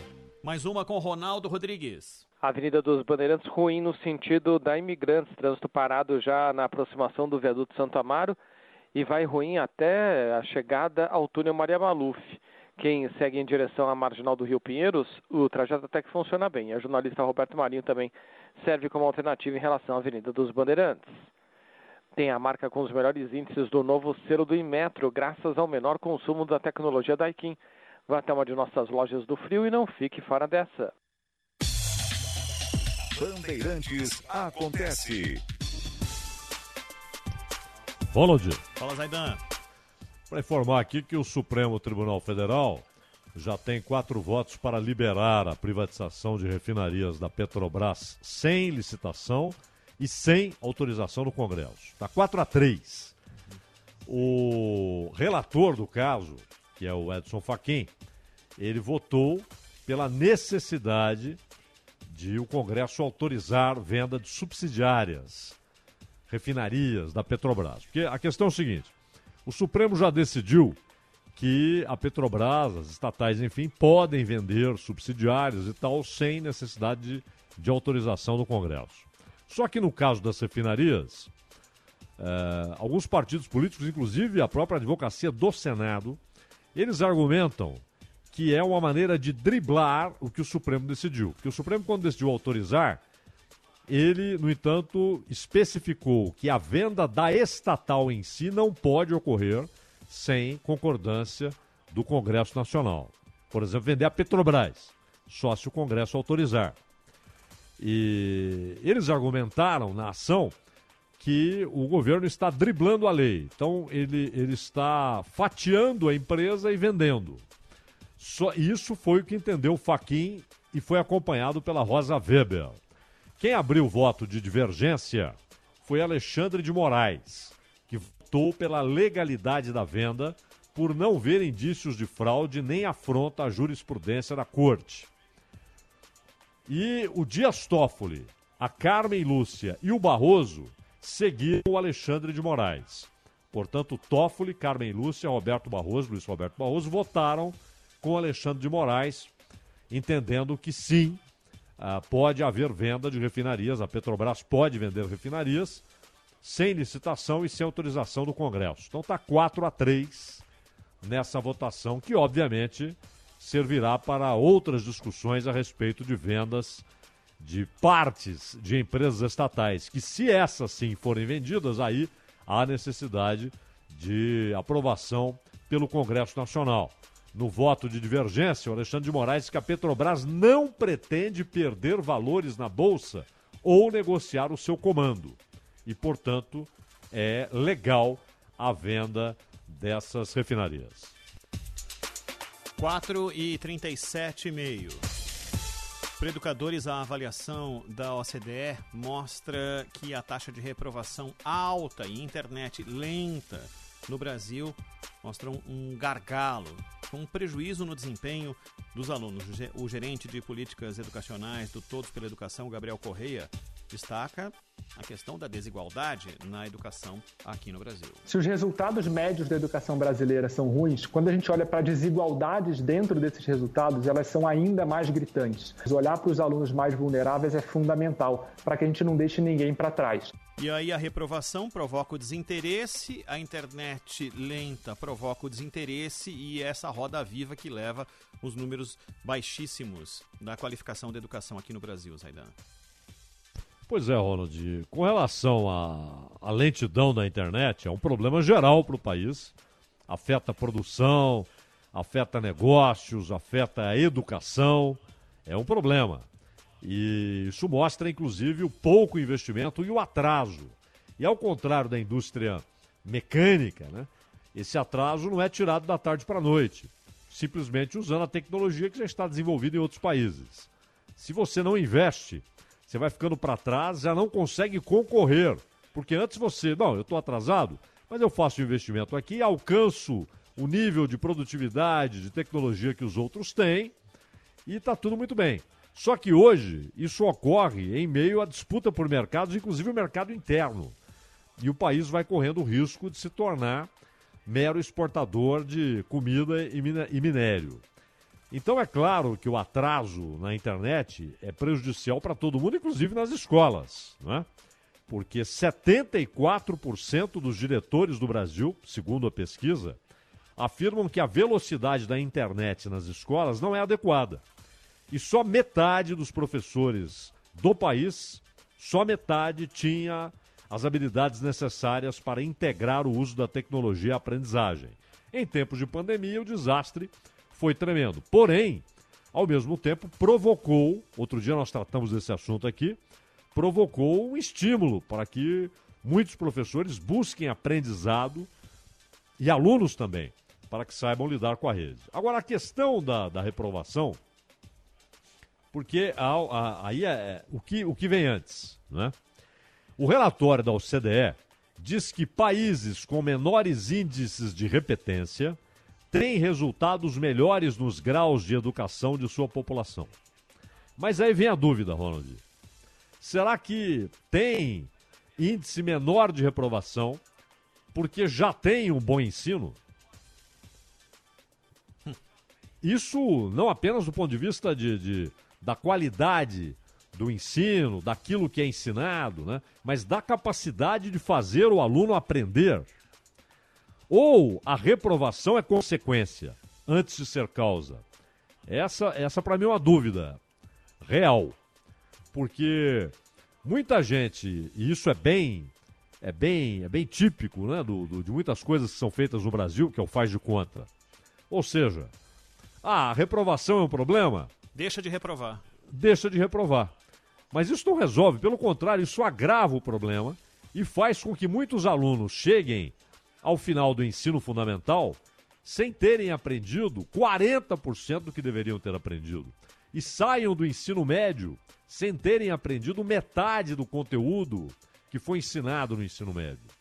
E, isso se... e aí você tem faculdades onde se o sujeito paga, tá tudo bem, ele vai lá, vai passando de ano, e no final, o... a vítima de tudo isso é o aluno. Inicialmente criança, depois adolescente, depois um adulto que vai entrar no mercado de trabalho, ele não foi preparado, ele foi enganado, ele não recebeu o conteúdo necessário. Porque ninguém está na escola para passar de anos, está na escola para aprender. E se não aprendeu o suficiente, olha, faça o ano de novo, não é para que você aprenda. Claro que há casos bem distintos, né? Alunos que realmente são desinteressados ou tratam a escola como um fardo, que o negócio é passar de ano. Agora, se a, aprovação está próxima da, do automático, ele, ele se torna ainda menos interessado, porque ele vai passar mesmo. Mas esse perfil de Só... aluno desinteressado tem em qualquer parte do planeta, até na Noruega. Qualquer tem parte. gente que não está afim de, de, de Exatamente. Exatamente, qualquer parte do planeta, em qualquer lugar e em qualquer, inclusive em qualquer faixa de renda. Né? Agora, outra coisa é você uh, dar ao aluno a impressão de que ele está na escola para passar de ano. Então a reprovação, esse alto índice, me parece consequência dos grandes problemas do ensino brasileiro. Grandes problemas no ensino público e também no ensino particular. Mas não acho que seja a causa. Então vamos, vamos remover essa causa aqui. Essa aqui é fácil de remover. É só não reprovar. Né? Agora, eu acho que a reprovação, esses altos índices de reprovação, eles são consequência dos problemas estruturais da, da educação brasileira. Né?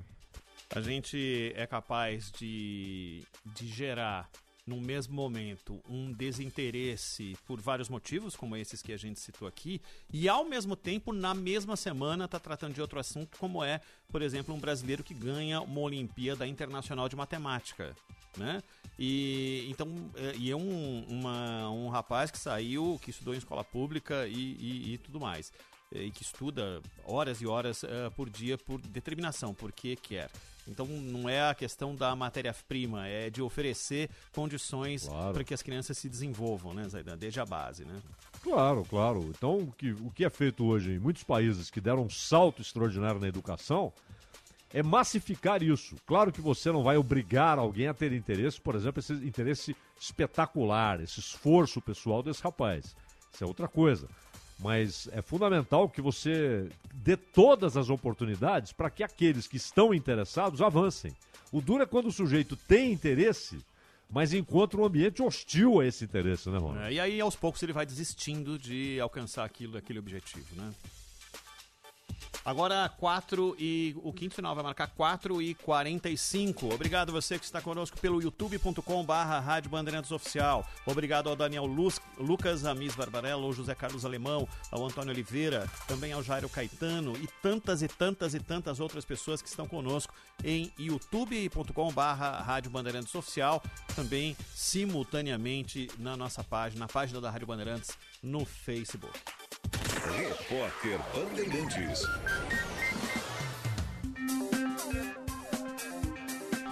Agora é 4 horas e 45 minutos. A Anvisa anunciou que vai começar a análise do primeiro pedido de registro de uma vacina contra a Covid-19 no Brasil.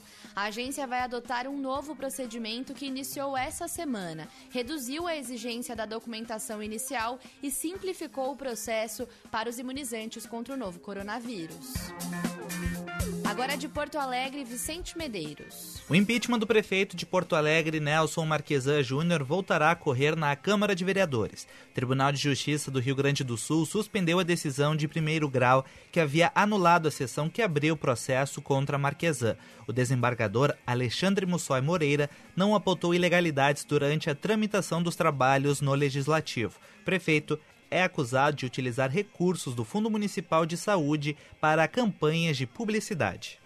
4 horas e 46 minutos. Segundo a se manifestar no julgamento sobre alienação de refinarias pela Petrobras, o ministro Alexandre de Moraes, do STF, votou pela manutenção do plano de vendas tocado pela estatal. Moraes disse não ver qualquer desvio de finalidade na criação de subsidiárias para que as unidades de refino sejam vendidas. Agora do Rio de Janeiro, Daniela Dias. O valor da produção das principais culturas agrícolas do país em 2019 superou o recorde alcançado no ano anterior, com aumento de 5,1%, atingindo 361 bilhões de reais. O crescimento foi influenciado principalmente pelo milho, o algodão e a cana-de-açúcar. Já a soja, que teve retração de 1,8% no ano passado, somou 125 bilhões e 600 milhões de reais. De acordo com dados da pesquisa agrícola municipal, divulgada nesta quinta-feira pelo IBGE, os recordes da produção podem ser atribuídos às boas condições climáticas e aos poucos problemas de estiagem registrados em 2019. 4 horas e 47 minutos. Repórter Bandeirantes. Já imaginou acordar de manhã e dar de cara com a mulher que vai transformar a cidade? No meio do trabalho, ver o cara que vai revolucionar a urbanização local. Ou se deparar com a pessoa que vai mudar a história da saúde no município. Pois chega de imaginar e bora agir. Este é o nosso momento. É hora da gente, que é jovem, colocar as ideias e a coragem para jogo e mudar o país. Vamos nessa? Eleições 2020. Nunca é cedo para fazer a diferença. Justiça Eleitoral. A justiça da democracia. Trânsito. Oferecimento Braspress, a sua transportadora de encomendas em todo o Brasil. Em São Paulo, ligue 2188-9000 e PicPay, taxa zero nos primeiros 60 dias. PicPay Empresas. Marginal Pinheiros com trânsito lento no sentido de Interlagos a partir da região da Ponte Estaiada e vai assim até a Guido Calói. Dá para encarar a Marginal do Rio Pires no sentido da Castelo Branco, apesar do trânsito um pouco lento pela pista expressa na passagem pela Ponte Cidade Universitária. Na obra, quem é o mestre sabe, Vedacity garante o resultado. Vedacity agora tem nova embalagem. Vedacity, todas as soluções numa só marca. Bandeirantes acontece. 4 e 48.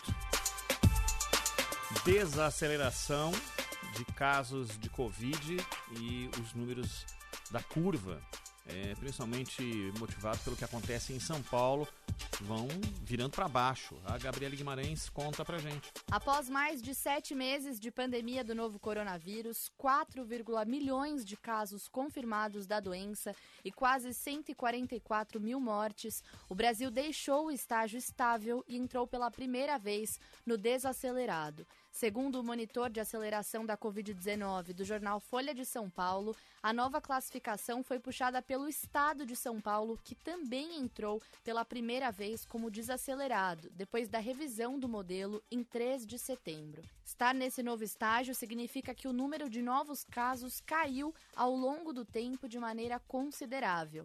O Brasil apresentava-se estável desde 20 de agosto. O nível anterior, mais grave, indicava que o país contava com um número significativo de pessoas infectadas, mas a quantidade de novos casos ainda era constante. O modelo de acompanhamento utilizado se baseia na evolução de casos em cada local e tem como parâmetro um período de 30 dias, com mais peso para o período mais recente. Com isso, é medida a aceleração da epidemia, ou seja, a forma como o número de casos cresce ou diminui. O que todos esperam. Aliás, tinha duas coisas sempre no norte de quando começou essa pandemia. Quando é que atingiríamos o pico e começaríamos a cair no, no número de casos e quando surgiria a vacina. Das duas coisas, uma está bem próxima de acontecer, ou parece estar acontecendo, que é no país e puxado por São Paulo, o número começa a cair, Zaidan. É, a, Folha, inclusive, lambe a cria né, e diz que a sua metodologia tende a trazer resultados com uma estabilidade maior. E é importante essa informação, porque no pico, ou seja, em julho, como frisou a Gabriele, o Brasil registrava mais de 46 mil novos casos por dia. Agora, 26.500. O, o Ronald, Hoje nós temos aí oficialmente 4 milhões 820 mil 116 casos. É claro que estou falando um número aqui que já mudou. Né? Uhum. Mas, para mim, esse número não é real. Não é real. Porque muita gente teve e não foi testada. Né? Há muito mais casos. Muito mais gente foi contaminada. Vou citar um caso aqui, e... Se me permite. Claro, deve, é, deve. De um colega que é, estava preocupadíssimo porque mora com a avó. Preocupadíssimo de pegar a, o coronavírus. Tomava todos os cuidados. Porque ele não queria contaminar a avó, um grupo de risco.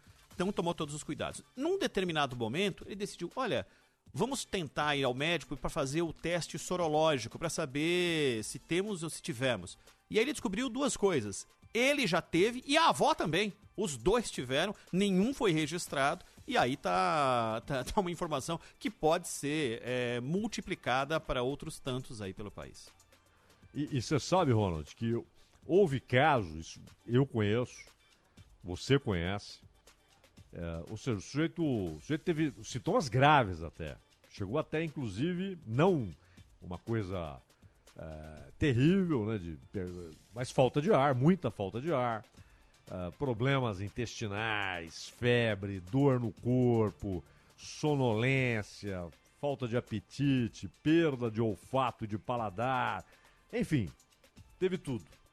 Mas uh, conversou com o médico que conhece e o médico falou: você tá.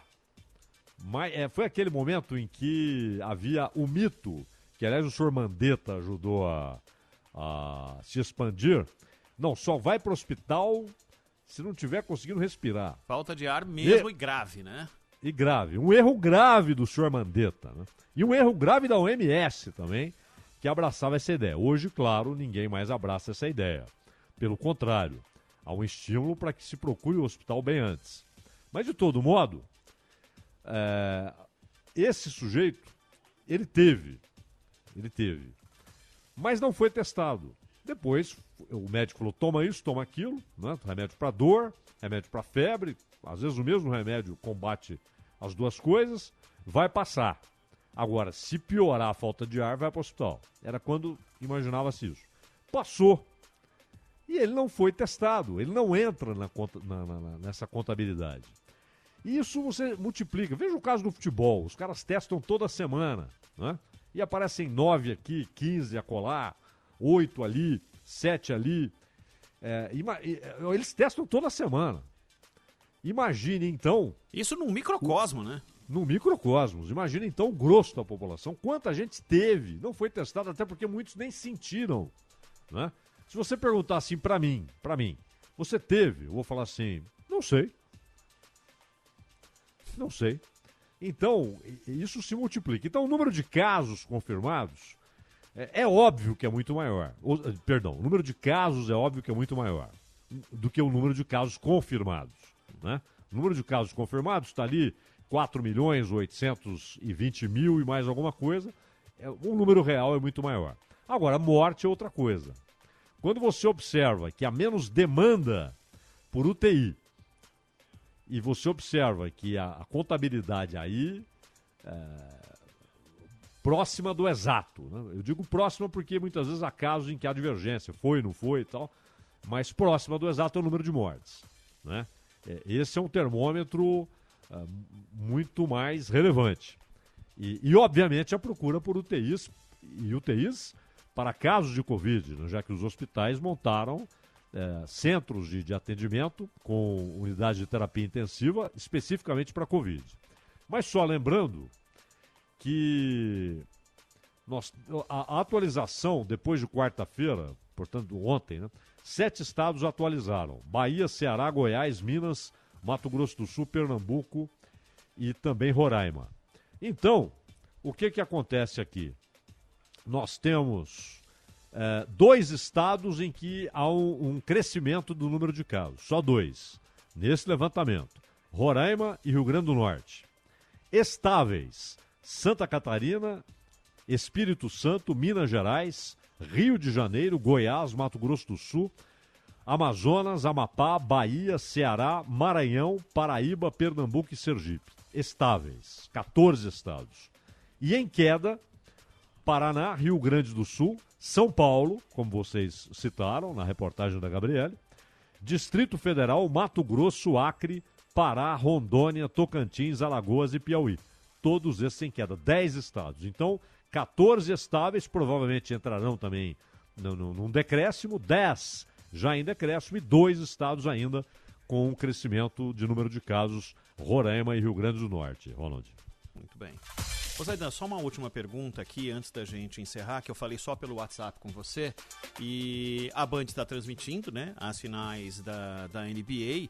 E queria comentar com você. É, ontem, o início da, da, da, disputa pelos sete jogos que, com quatro vitórias, deram o, o título da temporada. Essa temporada que Uh, eu e o Rafael Balatini lá no Sports All the Time, que é o nosso podcast, sempre colocamos é uma, uma, temporada que terá um asterisco, inevitavelmente terá um asterisco, porque é uma temporada completamente diferente uh, das demais, mas que ontem começou prevalecendo os Lakers em cima de Miami Heat, né, Zaidan?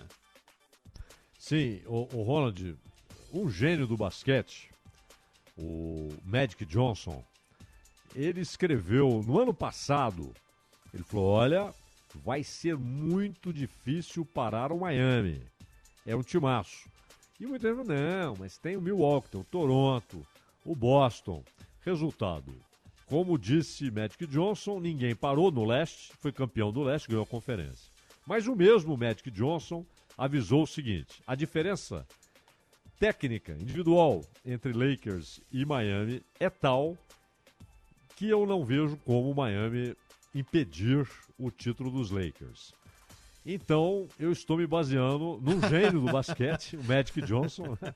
e acho que ele vai acertar. Acertou o Miami como campeão da conferência Sim. e acho que vai acertar o título da, da, Lá eles chamam de título mundial, inclusive. É, né? sim, título mundial é. de basquete, exatamente. Exato. É. Será do Lakers, o Lakers que teve esse gênio Magic Johnson. É, ontem o Miami começou o jogo e parecia o Miami que atropelou os adversários é, do lado de lá, né? E, e foi uma coisa arrebatadora, abrindo 10 pontos de cara no primeiro de quarto, cara. né? E é. aí calma, né? Aí o Lebron colocou a bola debaixo do braço, ele e o Anthony Davis. Ah, a o coisa- Anthony Davis foi um absurdo, né? Absurdo, fez mais pontos que o Lebron. E em rebotes, em, enfim, tudo que, que eles construíram. E aí colocaram a bola embaixo do braço e aos poucos foram. Bom, meteram mais de 30 pontos num determinado ponto do jogo e depois administraram a vitória com absoluta tranquilidade, né, Zaidan? É, e de novo o Lebron beirou o triplo-duplo, né? Exato, Ficou com nove assistências, mas beirou o triplo-duplo, o que pra ele é rotineiro. É né? rotineiro. Fechando o Bandeirantes Acontece.